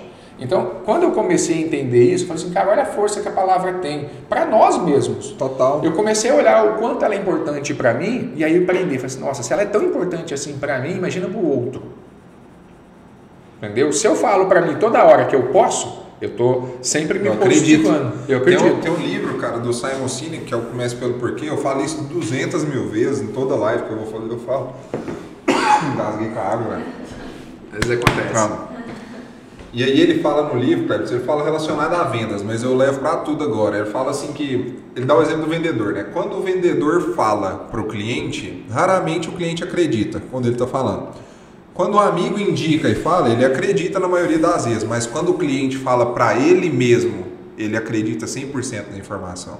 É a mesma coisa que você está falando. Vou dar exemplo da Fazenda Canoa agora. Eu levei um cliente lá. Essa é a técnica de venda que eu já uso. Uhum. Eu cheguei para o cliente e falei assim: o que, que você achou?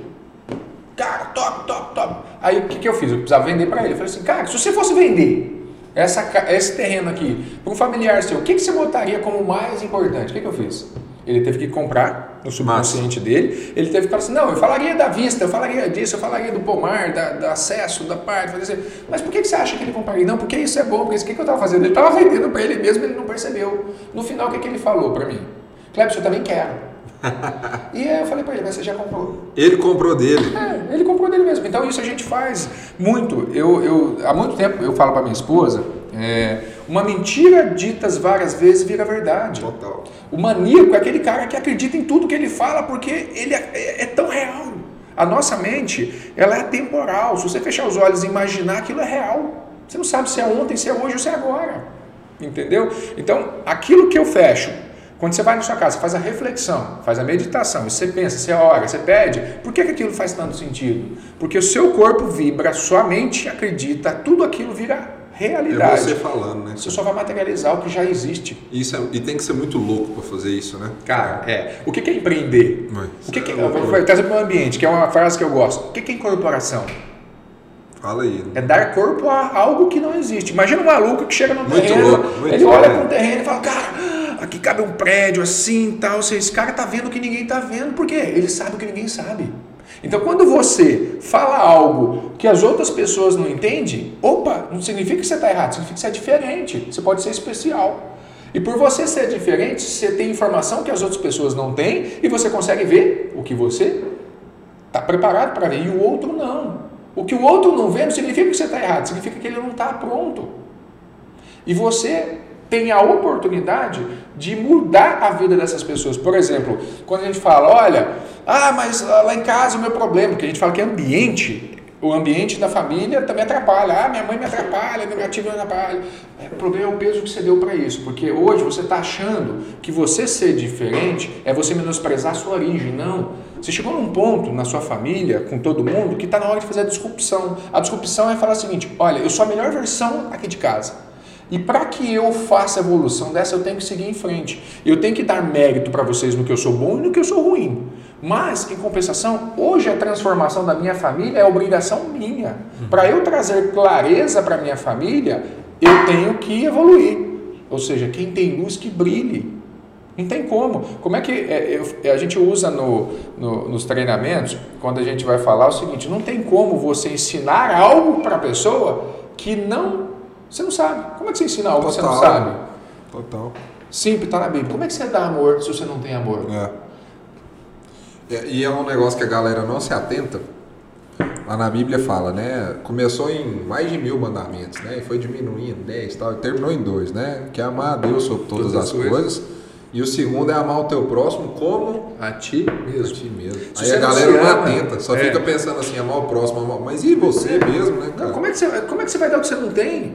Princípio da caridade. Qual é o princípio da caridade? Entregar sem esperar nada em troca? A, a, o princípio da caridade é você doar, não é? Você uhum. tem que doar. O que, que você vai doar para uma pessoa? Hoje o pessoal fala, ah, eu vou doar. Você tem de sobra, eu, né? eu não, como é que eu dou? Ah, você já viu alguém fazer caridade sem dinheiro?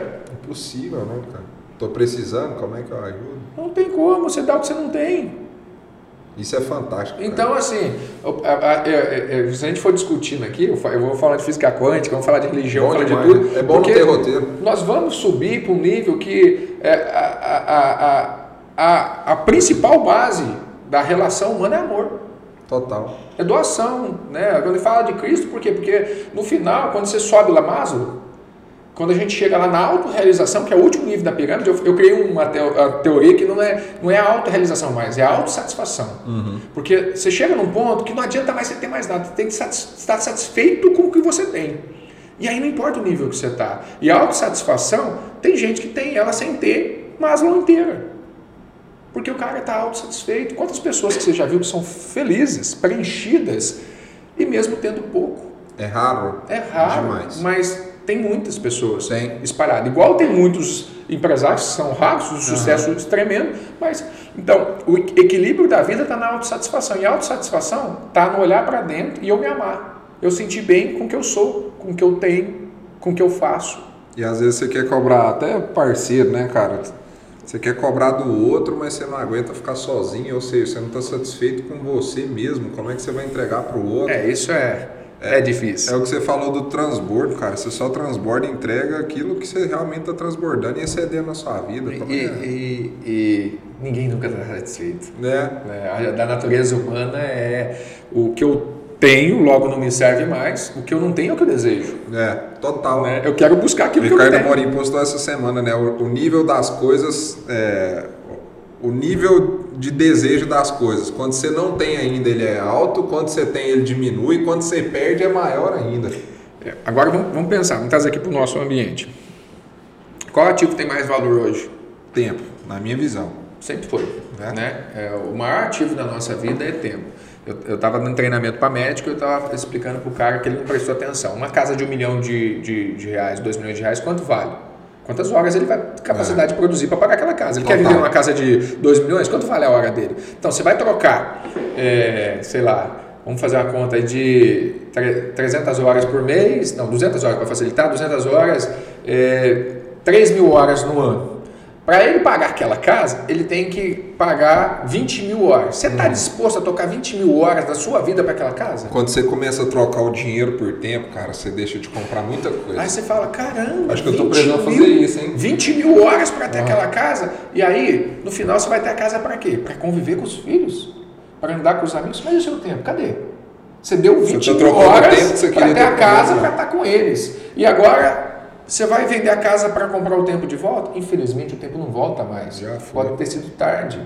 Seu filho vai estar com 15 anos, sua filha vai estar com 20 em São Paulo, você vai estar numa casa vazia. Você acha que a galera agora, com tudo que está acontecendo, está olhando mais para isso? Olhando mais para o abstrato, que antes ninguém olhava? Porque antes olhava muito para só o dinheiro, dinheiro, dinheiro, dinheiro. Não, eu não acho que elas estejam não? olhando. Eu acho que nosso ambiente, o meu e o uhum. seu, nós estamos mais perto disso. E uhum. aí a gente enxerga mais isso mas eu acho que as pessoas ainda estão num ambiente confuso. E pior, é muito mais ansioso, porque no mundo que a gente vive, você tem excesso de informação. Nossa, Deus E aí, Deus. aonde tem excesso de informação, tem dois espaços ali. O primeiro espaço é a oportunidade de curadoria, uhum. porque onde tem excesso de informação, o segundo ponto é tem confusão. Uhum. Entendeu? Tem muita informação fake. Então, esse excesso de, de, de informação, eh, ele gera confusão. A nossa mente é muito simples, ela associa algo com algo que já aconteceu, ou ela, é, é, ela generaliza aquela informação, falar que ela, é, é ela é faz parte de um todo, ou ela exclui, porque ela é, uhum. ela é inútil. Então, quando você gera excesso de informação, ela vai fazer essa análise como um todo. Aí você precisa de um curador, porque senão você generaliza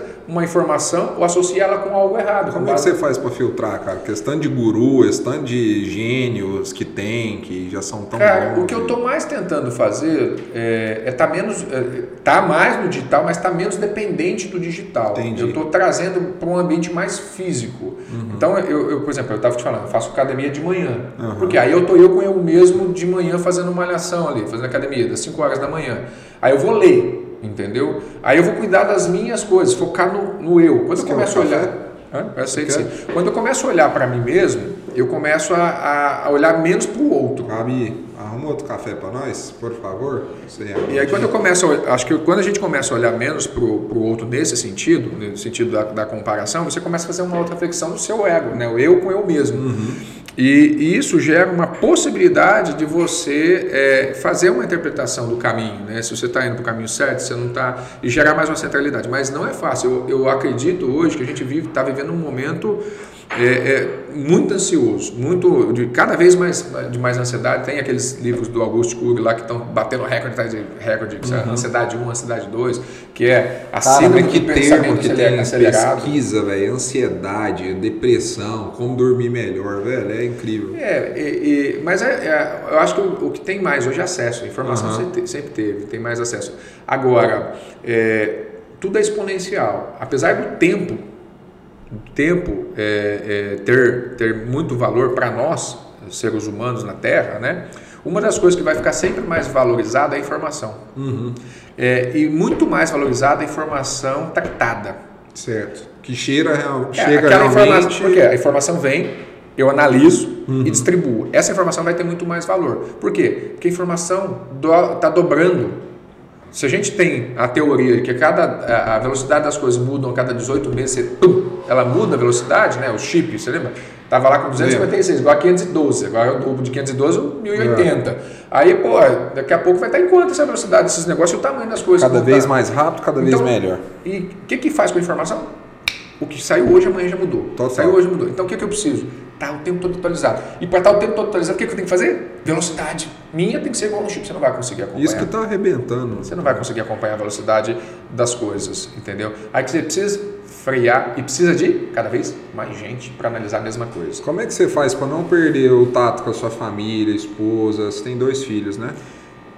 É, hoje. Não se perder nesse meio aí, principalmente um cara igual você que é acelerado, gosta de ter multinegócios e hoje, tal. Hoje eu, eu acho que era aquilo que você me perguntou no início, que é muito.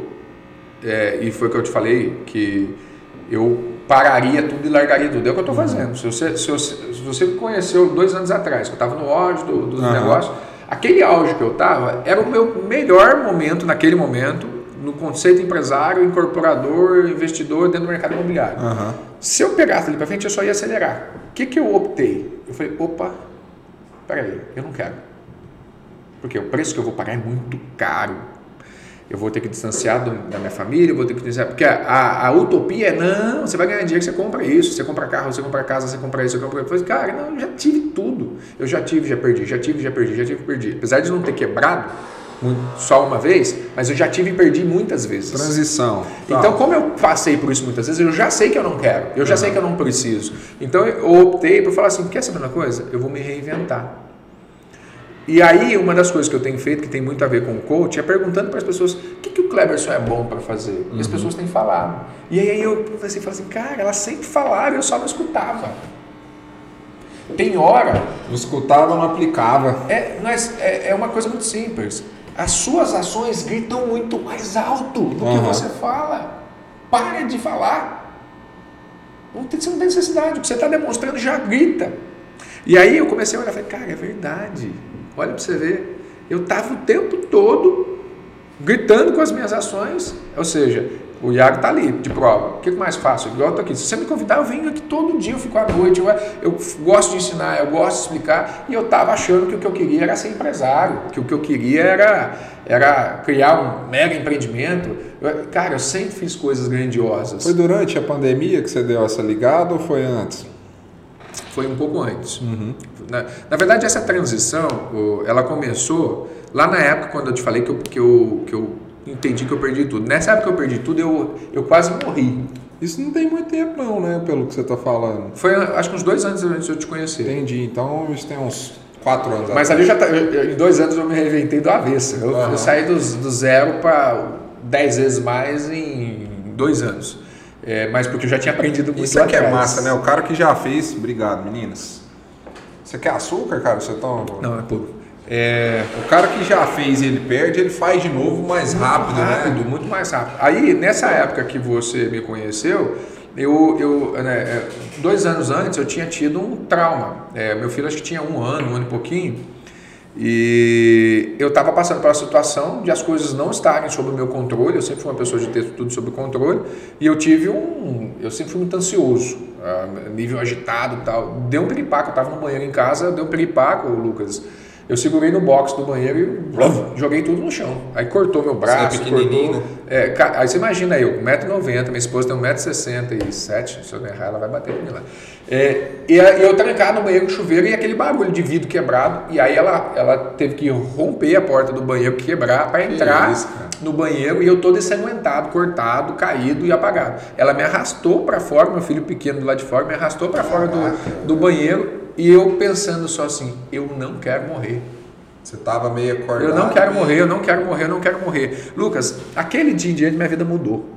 Aquilo ali minha cabeça mudou e eu falei assim, cara, muita coisa eu ainda repito, mas a, a, a visão da vida mudou. Naquela época para trás, eu falava para o meu psicanalista que eu tinha, eu tinha muito medo de morrer. Hoje eu não tenho medo de morrer. Uhum. Hoje eu olho a morte muito Você assim. seguro, né? É, prudente, né?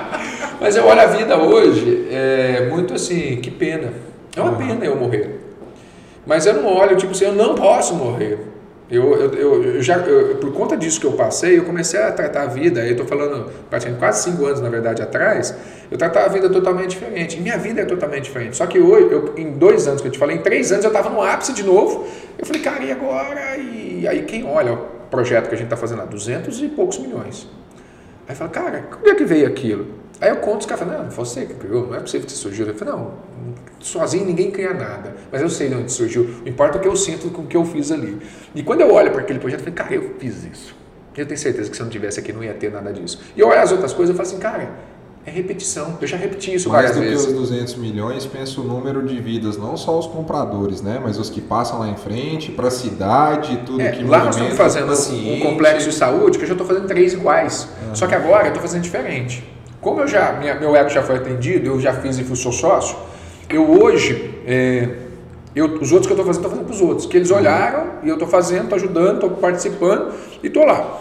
Aí eu olho aquilo, eu não tenho mais a necessidade de ser dono daquele negócio que eu já fiz. Uhum. E aí eu comecei a perceber o seguinte, cara, eu não preciso fazer isso. Agora, uma coisa que eu aprendi, Lucas, foi assim, cara, Lucas, pensa comigo. E se eu pegar o Kleberson, tudo que ele já fez, tudo que ele já repetiu, tudo que ele já errou em organizar, empacotar isso e ensinar as outras pessoas a fazer o que ele já fez. É. Porque aí eu percebi. Aí você acha que entra no, no negócio da auto realização que você mudou para autossatisfação? Eu acho que entra, porque é o seguinte, eu tô sempre brigando com as pessoas, eu, eu fico puto de ver um cara quando ele fala que ele não consegue. Quando ele tá ali na frente, ele começa a falar eu falo assim, cara, eu olho para ele e falo assim, ah, ele é tão capaz e ele fica falando que ele não pode. Para de falar que você não pode. Você viu que essa autossatisfação sua tá diretamente conectada com a necessidade de ser reconhecido? É, aí sim, né? Tá nessa, vai estar tá nessa ali. Aí o outro tem que falar assim, nossa, ele me ajudou, né? Não, e vai vir de maneira natural, né? Porque você vai ficar cobrando, mas vai vir, você sabe que vai vir. E, e... Eu tô te falando, cara, é, quando eu convido alguém e falo, eu faço muita pergunta idiota, que eu sei as respostas, que eu sei, não, é porque a galera tem que entender uhum. realmente. Eu sou idêntico a você, cara eu gosto de estar numa live, eu gosto de receber uma mensagem e a pessoa fala, nossa, que legal, Lucas, você é muito fera. Não, tem um, um... Por quê? Porque meu pai não me reconheceu. Porque minha mãe me largou e é exatamente isso. O, eu, depois eu te mostro aqui no meu Instagram. Eu comecei esse negócio de Instagram lá atrás e não tinha pretensão nenhuma. Tem, sei lá, 16 mil pessoas ali. É, e aí eu fico ali questionando tal. Falei assim, tal, porque agora eu comecei a fazer, depois fiz um negócio para médico, voltou e vai sempre subindo, né? É, e eu não trato o Instagram como eu acho que eu poderia tratar. Não trato, te falo. Eu sou negligente, eu não posto, às vezes esqueço, eu fico com vergonha, eu faço assim, cara, e ainda com preconceito. Empresário, eu vou ficar aqui fazendo blogueirinho, dando de negócio, eu estou fazendo, mas é, tem hora que dá uns 5 minutos eu faço, o Iago tá perto, sabe? Mas se deixar ele gravar. Você tem que contratar um videomaker, cara, pra ficar andando com você, você não precisa postar nada, ele fica só pegando seus bastidores, eu pensei, correria. Eu pensei isso, já tentei, não foi? É investimento que vale a pena, eu, eu, já, eu já tentei contratar uns três, eu tô errando só nas contratações, sabe? É. Porque os contratos os caras não dão conta. Depois os cara, é ruim também, cara. Os cara, a gente vai educando. Os caras os cara vai, vai postar. Bate, bate aqui. bate aqui, cara. Que isso. Os caras os cara vai, vai pega pra, eu vi uns vídeos que eu falei assim que os caras gravou, eu falei assim, cara, isso aí é eu? pô, eu, pô uma edição, é legal faz, demais. uma edição faz mágica, né? É legal demais. E, e, e, é muito nisso que você falou. Então hoje eu começo a olhar, eu olho aqui e falo, cara, sabe, o meu propósito por trás é eu pegar isso tudo para fazer o que você estava falando. Só que aí entra de novo a coerência cognitiva. Aí você começa a gerar comparação. Será que eu não estou errado? E se eu estiver pegando essa onda e for só mais uma onda, aí você começa lá com os gatilhos mentais, assim, não, fica onde você está. Seu subconsciente fala assim, não se mexe, fica aí, aqui tá certo, continua nesse mercado, você já domina, você está lá. Confortinho é tão é, bom, não, né? não vai estar tá fazendo. Só que eu sou, bota um pie, um filho da...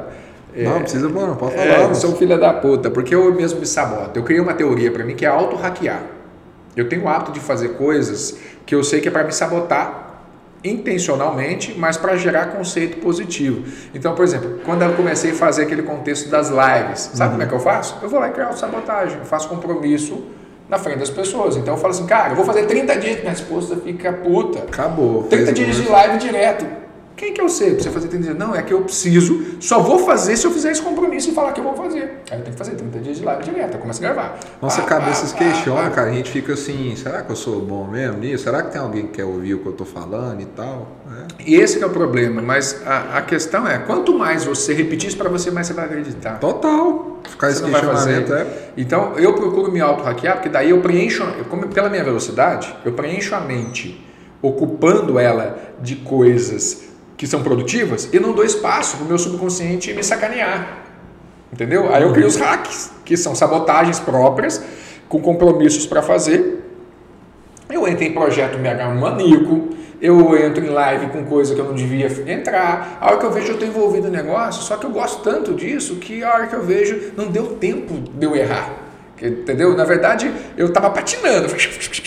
Mas eu tive que subir a serra, negão. Então continuou, vai, vai, vai, vai girando, vai subir. Eu falei assim, cara, você falou que você subir, você vai subir. Você vai levantar esse peso, o cara tá pesado. Vai, você falou que vai subir e vai. Aí não tem alternativa, é bom demais, né? Não tem como, eu vou fazer e pronto, acabou. É, eu, eu gostei dessa da frase, por isso que eu uso. Eu, por não saber que era impossível, eu fui lá, lá e fiz. É, Ninguém falou que não podia. Desculpa. Isso aí é fiz. é muito bom. Amigo, isso é bom demais ficar conversando com você, né? É quase uma hora e meia já. Não, fica tranquilo. Vamos caminhar pro, o Iago tá com fome ali, mas massa a gente come McDonald's no caminho. Agora, rapidinho. Três perguntinhas, cara, pra, pra gente finalizar. Primeira coisa que, que eu gosto de perguntar é o seguinte, cara, a maior cagada que você já fez na sua vida, que você considera maior fracasso ou alguma coisa do tipo. Não precisa ser nada gigantesco, mas que você considera. Cara, eu acho que uma das coisas, a, co a, coisa mais simples que eu não precisava ter feito uma vez, sem isso uma coisa me incomoda muito. Que lá na casa da minha tia, aquela tia rica, eu fui uma vez mexer na carteira da minha tia e pegar dinheiro escondido para comprar uma fita de videogame. Foi a, de tudo que eu já fiz, foi uma das coisas que. Porque assim, eu só perdi, mas aquilo me ensinou muito. Uhum. Porque quando eu peguei aquele dinheiro, eu comprei o que eu queria, eu tive o que era momentâneo, eu atendi a expectativa, mas eu perdi tudo. Porque minha tia uhum. cortou o acesso da casa, porque meu tio não queria mais eu lá, porque eu perdi o quê? Uhum. Confiança. E eu tinha 13 para 14 anos, não tinha pai, não tinha aquilo lá. Aquilo para mim era um mundo e eu perdi. Uhum. E quando eu perdi aquilo, eu aprendi. O puto do aprendizado. É, né? eu aprendi. Então, assim, tem coisas grandiosas, teve, mas não tão impactado emocionalmente uhum. igual essa daqui. Até hoje eu sinto isso. Quando eu penso no passado, hoje, assim, quase 30 anos, não, quase 25 anos depois aí, eu reflito sobre isso e nossa, mas que besteira. Já fiz essa merda aí já. Entendeu? Que besteira. Mas aí o, o dia que eu fizer meu podcast eu conto. Eu já fiz isso aí já. Cara, é uma das piores coisas. É, e, e, hoje, hoje assim, eu, eu, eu me sinto chateado de ter feito, mas eu, eu, eu falo assim, cara, hoje eu tenho maturidade para reconhecer que eu errei. Mas se tivesse um, se pudesse escolher um momento para fazer isso, foi o melhor momento. Foi, foi. Melhor momento. Se eu tinha que roubar alguém, era aquela era, pessoa, tipo era aquela isso. hora, naquele momento. É. Porque se eu tivesse não aprendido aquilo, eu tinha feito coisas piores, entendeu? Essa virada recorrência, não. É, beleza. Maior conquista da sua vida, cara? Cara, nossa, deixa eu te falar, sendo bem sincero, toda nova conquista é maior. Uhum. Eu não, eu, eu, se eu olhar a minha vida para trás, todas as minhas conquistas elas têm um valor igual. Entendeu? É, é, então, assim, quando, eu, quando a gente viabilizou o prédio ali, o projeto, o empreendimento, que era o maior, que todo mundo falava que não, que tal, foi um troféu. Aquela foi. Entendeu? Foi um troféu. Mas atrás teve outras que tiveram emocionalmente o mesmo peso. E eu tenho certeza que essas próximas também vão ser. Muito vão massa ser, isso. Vão ser coisas assim, puta, falaram que o Cleberson não ia fazer, que não tinha capacidade, por não saber que não podia, fui lá e fiz. Muito bom isso, porque às vezes a gente fica querendo pôr em pra- em prateleira as coisas. Não. Isso foi o mais importante. Muito legal isso. Não, eu, eu, eu acho que dá para ser sempre melhor. Né? O valor que você dá. É- é- é- se você olhar para trás, igual eu estava falando aqui, a vida nunca foi tão boa qu- quanto vai ser, mas ela também nunca foi tão ruim Mas- quanto já foi. Então, você está sempre no presente de uma forma boa. Muito bom, cara. E a última. O podcast chama Café Cash, cara. Por quê? Você gosta de um cafezinho igual eu, né? Nós já tomamos vários cafezinhos. Eu tenho que né? parar de tomar tanto café. Eu tomo muito, Eu tô tô- tomando demais. Eu tô Inclusive, eu tomo uns 4 por dia, tem que parar, hein? Não, você não está tomando pouco. Você toma mais? Toma, que isso, cara? é, toma, toma pouco. Eu tomo quatro expresso. Tá doido. É, e mais uma garrafa de- dessas da. Gastrite, né? é, não tem, tem gastrite, infelizmente, por conta disso. Por que será? Por que, que eu coloquei esse nome desde o início, cara? Eu acredito muito, as melhores conexões que eu fiz foi através de uns cafezinhos. Venda grande, conexão, amizade, tudo mais. Se você pudesse escolher uma pessoa, não precisa estar viva não, qualquer um, do mundo inteiro. Se você pudesse tomar um cafezinho de uma hora com ela, para conectar com ela, quem que você escolheria? Pô, cara. É legal essa Essa pergunta, né? galera ficou pensando. Todo mundo né? fica. O foda é que se eu for falar uma coisa, pode ser que não seja verdade, porque ela tá muito na cabeça agora, né? sabe o que eu ia falar.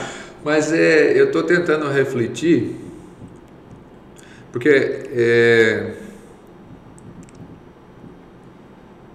é, eu tô buscando exponencialidade, entendeu? Então, tipo assim, quando eu tô buscando expo- exponencialidade, eu tô, tô querendo saber uma visão totalmente diferente do ambiente que eu vivo. Então, quando é, é, é, eu não queria ser influenciado, mas por exemplo, eu pensei aqui Pablo Marçal, mas por que, É que eu porque você pensou a necessidade que você tem nesse momento. é, o que, que eu queria conversar com ele? É, eu simplesmente queria que ele falasse o que eu quero ouvir. Vamos recortar esse trecho, eu vou mandar no WhatsApp pra ele. Não, mas eu queria que, é, não, mas eu tô, tô te dando exemplo. Eu queria que ele falasse para mim o que eu quero ouvir. Mas ao mesmo tempo, é, é porque esse momento que eu estou vivendo é de transição. Entendi. Então eu, sen- eu queria sentar para ouvir de uma pessoa que fez. Para ouvir uma pessoa que fez, que não é no sentido de tipo, cara, pode abandonar que isso aqui vai dar certo. Não, não é nada. Como foi não- feito, não é- não é- efetivamente. Não, não é nem a questão do, do, do, do como foi feito, é a questão assim, cara, o que, que você sentiu? Entendi. Me fala qual foi o sentimento disso tudo, entendeu? Porque o, o que eu quero hoje é uma troca, entendeu? E a insegurança não está baseada na, na capacidade de me realizar, eu tenho certeza que eu consigo. Aham. A questão é a seguinte: valeu a pena? Ou vale a pena? Se vale a pena. E aí, essa, é, às vezes, pode ser um café que só me abra mais um horizonte ao ponto de eu falar, cara, que show. Pô, eu, vou te- eu vou testando, eu vou testando, eu vou testando. Eu falei, cara, que show. Olha, é, é, Vou até anotar aqui, ó, Pablo Marçal. Aquela, a, a questão principal, eu acho que ali, é porque o Pablo vai falar o que eu não sei. Certo? Se eu estou falando que a, maior- a minha maior dificuldade, ao mesmo tempo que é o meu maior mérito, o meu maior mérito é fazer as coisas que eu sei, mesmo quando as pessoas falam, eu faço porque eu sei e acredito que eu estou visualizando o que eu estou prometendo. E as pessoas vão se opor porque elas não estão vendo o que eu estou vendo, certo? E se eu sei disso, a minha maior dificuldade é não ver o que os outros estão vendo também. Pessoas que de alguma forma estão melhor do que eu, ou estão numa posição que, não que ele tenha o que eu quero, mas que consegue gerar um impacto que é algo que proporcional, ele eu falo assim, cara, como é que eu consigo fazer isso? O que, que eu não estou vendo? O que, que eu não estou vendo? Às vezes é simples, às vezes Eu é uma tenho esse coisa. questionamento às vezes, viu, cara? Às vezes é uma coisa muito simples. Sabe aquilo que você falou no começo de tipo assim, olhar na comparação e querer o que o outro quer? Eu não olho dessa maneira, não. Eu olho e fico pensando, cara, como é que eu faço para atingir aquilo sabendo que eu também posso fazer, saca? Porque às vezes eu escuto, eu vejo fazer, inclusive ele, um dos, e eu falo, cara, eu consigo levar essa mensagem aí também. Como, né? Então, mas eu acho que, por exemplo, muito hoje, uma das coisas que ele sempre falou, e, e eu, eu olho e eu falo assim, cara, eu devia fazer isso. é, ele falou assim, cara, chega uma hora que eu fiquei puto comigo, porque às vezes eu fico puto comigo, eu fiquei puto e comecei a gravar de qualquer jeito e postar. E só botar, porque o que eu não faço é isso. Ele é zero perfeccionista, Eu não ele faço é isso, eu não faço isso, imediatista. só não gravo e só não posto. Mas eu falo. E se eu pegar e começar a falar puto da vida comigo e ser eu, ser autêntico, será que não é suficiente? Uhum. Às vezes ele vai falar só isso. Entendeu? Então, quando, na verdade, eh, se eu for sentar com ele, ele vai falar assim: Cara, deixa eu te falar, você não vou falar nada disso pra você, não. Você é a imagem e semelhança de Deus, você tem que se explodir. Você é o general do rei. Você, é, se você quiser acreditar, não sei se você acredita, não tem que falar pra você se você é capaz ou não. Se você não quiser acreditar, o problema é seu. Deus já falou, tá escrito. Ele vai falar assim pra mim, ele vai bater na minha cara. Mas eu queria ouvir, porque eu, eu vou dar risada. Legal. Eu vou falar assim, cara, ele falou exatamente. Nossa, deu uma cãibra aqui na perna. Calma, alonga o ele, ele, ele falou exatamente o que eu é. imaginava que ia falar, o que pode às vezes não ser, às vezes ele pode surpreender, né? Porque as câmeras às vezes elas criam artistas. É. Entendeu? Total. E ele pode ser exatamente a pessoa que ele é, mas por trás da imagem pode ser que não seja toda a agressividade diferente, da forma que é. Bem diferente. Entendeu? Então, às vezes é uma cara que conversa mais. Porque hoje, quando você olha, exatamente aquele espírito ele é calmo, de cara, agressão, disso, daquilo, não existe. Ele é calmo, ele troca ideia. Ele é... Então, é, é, é esse, esse contexto, porque aí, às vezes, que eu falei, se eu estou falando, que eu disse para você que lá atrás o que mais importa, o que eu mais posso prover são palavras na vida das pessoas, por que eu não vou atrás de palavras fortes? Massa. Entendeu? Às vezes aquela palavra, ela pode fazer todo sentido para mim, e eu estou precisando só de uma. Às vezes é essa que eu estou precisando. Às vezes você pode ser o cara que vai me dar uma palavra e falei, cara, nossa, que legal. Agora, uma coisa que é fantástico que ele faz e que é, eu faço muito disso, só que não na escala que ele faz, é a osmose. Que é eu estar do seu lado, eu falar assim, cara, Lucas, cara, vamos fazer esse negócio junto. Eu sempre fiz isso. Vamos fazer esse negócio junto, vou organizar. Aí começa a fazer, aí é o meu potencial, quando eu aceito dividir o que eu tenho contigo, eu multiplico. Uhum. Né? Eu estou dobrando a minha capacidade, a minha exponencialidade. Só que não para aí. Quando a gente faz isso e a gente está na mesma sintonia, a gente fala que ah, vamos pegar a nossa energia e duplicar de novo, pum, quadruplicou que, que ele está fazendo a cada tempo que ele está falando? Eu quero impactar um bilhão de pessoas, 10 mil pessoas a meta dele para impactar um bilhão de pessoas. E ele vai se conectando às pessoas certas. Ele vai dobrando o potencial. Ele pega o Lucas, ele dá exponencialidade para o Lucas. Eu estou vendo lá, cara, eu estou olhando lá. Um monte de gente que eu segui está do lado do cara. É. Aí eu falei assim, cara, o que, que eu não estou fazendo? E ele vai transformando essas pessoas, né? É um negócio incrível. É, então se ele chega a dar voz pro Lucas, na verdade ele não está dando voz pro Lucas, o Lucas já tinha. Ele uhum. só fala assim, Lucas, liberta, tá aqui, ó, a estrutura toda sua, usa, cara. Usa. Quando ele faz isso, pum, caramba. Aí você reconhece ele fala, Lucas, ele vai falar para você assim, eu não fiz nada. Você que aceitou. Você que está fazendo. E é verdade. Quando você aceita se expor, quando você aceita se colocar, você se revela. Aí o mundo te conhece. Aí quando você entende que para você ser mais escala, você tem que revelar ele, pum, revela ele. E você vai crescendo, porque ele revela, ele retribui. E vai fazendo, e vai fazendo. E aí essa teoria de 2 vira 4, 4 vira 8, 8 vira 16. A teoria é totalmente prática, você é, é fudido, cara. Enfim. Onde que a galera te acha? Conta aí pro povo. Onde é que você está? Ó, hoje é mais fácil você falar comigo por mensagem no Instagram do que no WhatsApp. Eu criei uma, uma forma de. O WhatsApp hoje não manda em mim, eu uhum. entro para ver o WhatsApp a hora que eu quero. Então, se quiser falar comigo, eu tenho um monte de grupo, mas eu entro lá no WhatsApp. Eu, tenho, eu criei um grupinho no Telegram só para corretores e para pessoas do mercado imobiliário que me acompanham. Pouca gente. Tá onde esse grupo? Tá no, tá no Telegram, lá no, no, link da bio, Kleberson Marques com dois S né, no, no Instagram. Você vai ver Esse lá. Esse é seu Instagram, é, Cleberson Marques. Você vai ver desenvolvedor imobiliário Cleberson Marques. Tem o um link na bio. O link na bio tem lá. Tem um canal no YouTube que eu criei. Nossa. Tem um, poucos vídeos ainda. Como eu falei, eu não posto. Quem uhum. sabe? Vai lá, dá incentivo e começa Manda a postar. mensagem lá e fica enchendo o saco dele que ele não vai postar mais. É, eu estava até falando para você, olha, o que me dá satisfação, eu tenho lá engraxate, cara. Eu tenho porteiro que Nossa. fala comigo. Eu tenho empregada que fala comigo. E o que eu mais falo, cara, vai vender imóvel. Vou te ensinar como vender imóvel. E muda a vida. Deixa eu te falar uma coisa. Muda e vida. tem gente puta comigo. Mudou a minha. Tem muita gente puta comigo que fala assim, cara, o que, que eu sei para ensinar os outros a vender imóvel? Eu sou Cleberson Marques, entra lá no Instagram. Desenvolvedor imobiliário. Ah, mas eu não era corretor. Eu falei assim, cara, eu não preciso ser corretor para vender imóvel, não. Deixa eu te falar. Já já engenheiro vai ser corretor. Já já médico vai ser corretor. É. Não, mas não pode. Pode, só tirar o Cresce. Pronto. Acabou. Resolvido. E aí, o que você vai fazer? Agora o cara estudou 13 anos e ainda é corretor. E você? Ah, cara, ninguém tem nada eternamente. Ou você tem aquilo que você planta, o que você está plantando. E quando eu pego um porteiro e o cara fala para mim, cara, eu tô te vendo, tô fazendo aquilo, eu quero fazer isso, como é que fala? Cara, aquilo me dá satisfação. Top. Tem um, um, menino aí que, que eu tava falando, você quer engraxate, eu falo assim, cara, ele, eu, ele faz o serviço com orgulho. E tá trabalhando e tá lá. Eu falei assim, cara, o show. E eu tô tentando convencer ele a vender imóvel. É, se for a mesma energia. Não, vai vender imóvel, cara. Se você vender imóvel, você já tá vendendo, só que você não sabe. Você vende sapato. Vamos trocar o produto. Em vez de vender sapato que é 10 reais, 11, vamos vender um negócio que você vai faturar 5, 6 mil reais numa venda. Muito bom, cara. Então acho que eu acho que o canal da internet hoje ele tra traz um outro sentido. Eu não sei, daqui a 5 anos, dois anos. Não, a gente um não ano. sabe ano que vem como é que tá. Nada. Quem sabe como a gente vai se encontrar. É. Espero que eu veja você aí bombando esse trabalho que você está fazendo. Só dá errado se desistir. Grande nós vamos ficar. É. Na hora que Deus quiser. Sim. Bom demais, irmão. Gratidão ter vindo aqui. Foi muito legal te ouvir. Obrigado, ouvi te agradeço. tudo que eu achei que eu ia ouvir. Foi bom demais. É, é bom fazer sem roteiro. Então, gratidão por ter vindo. Vamos ver se a gente organiza o Iago, a gente organizar um lá. E lá é mais focado no. Mas lá é um, depois você dá uma olhada aí, até no YouTube, é, é, muito mais sarcástico a gente começou, mas é bem amador ainda. E, mas a gente chama Go Hunter no Legal, YouTube. pô. É um chama, podcast? É um podcast, Go Hunter, é um jacaré, Vamos vai, vai caçador. Pô, viu, Patrick? Pô o link do Go e... Hunter, você tá triste, Patrick? Tá feliz? Patrick, o Patrick é tipo Lombardi? Ele tá meio triste. Ele é, é fala Lombardi. Direito, né, Patrick? Né? É? Ele é meio triste, assim, mas ah, no braço direito aqui. Ah, tá certo.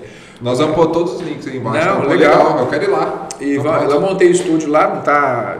Estamos devagarzinho fazendo, não tem essas iluminações Para toda isso. isso Mas é... lá tem pelo menos no ar, né? No ar, tá no Tudo ar. É verdade. É. Bom demais, gratidão por estar aqui. E vamos ah, fazer mais vezes. estar com você, bate aí no mãozinha. E tamo junto, esse foi mais um Café Cash. Sigam aí o Cleberson, vão no link aí. E gratidão enorme, irmão. Abração para todos aí. Até a próxima. Até a próxima.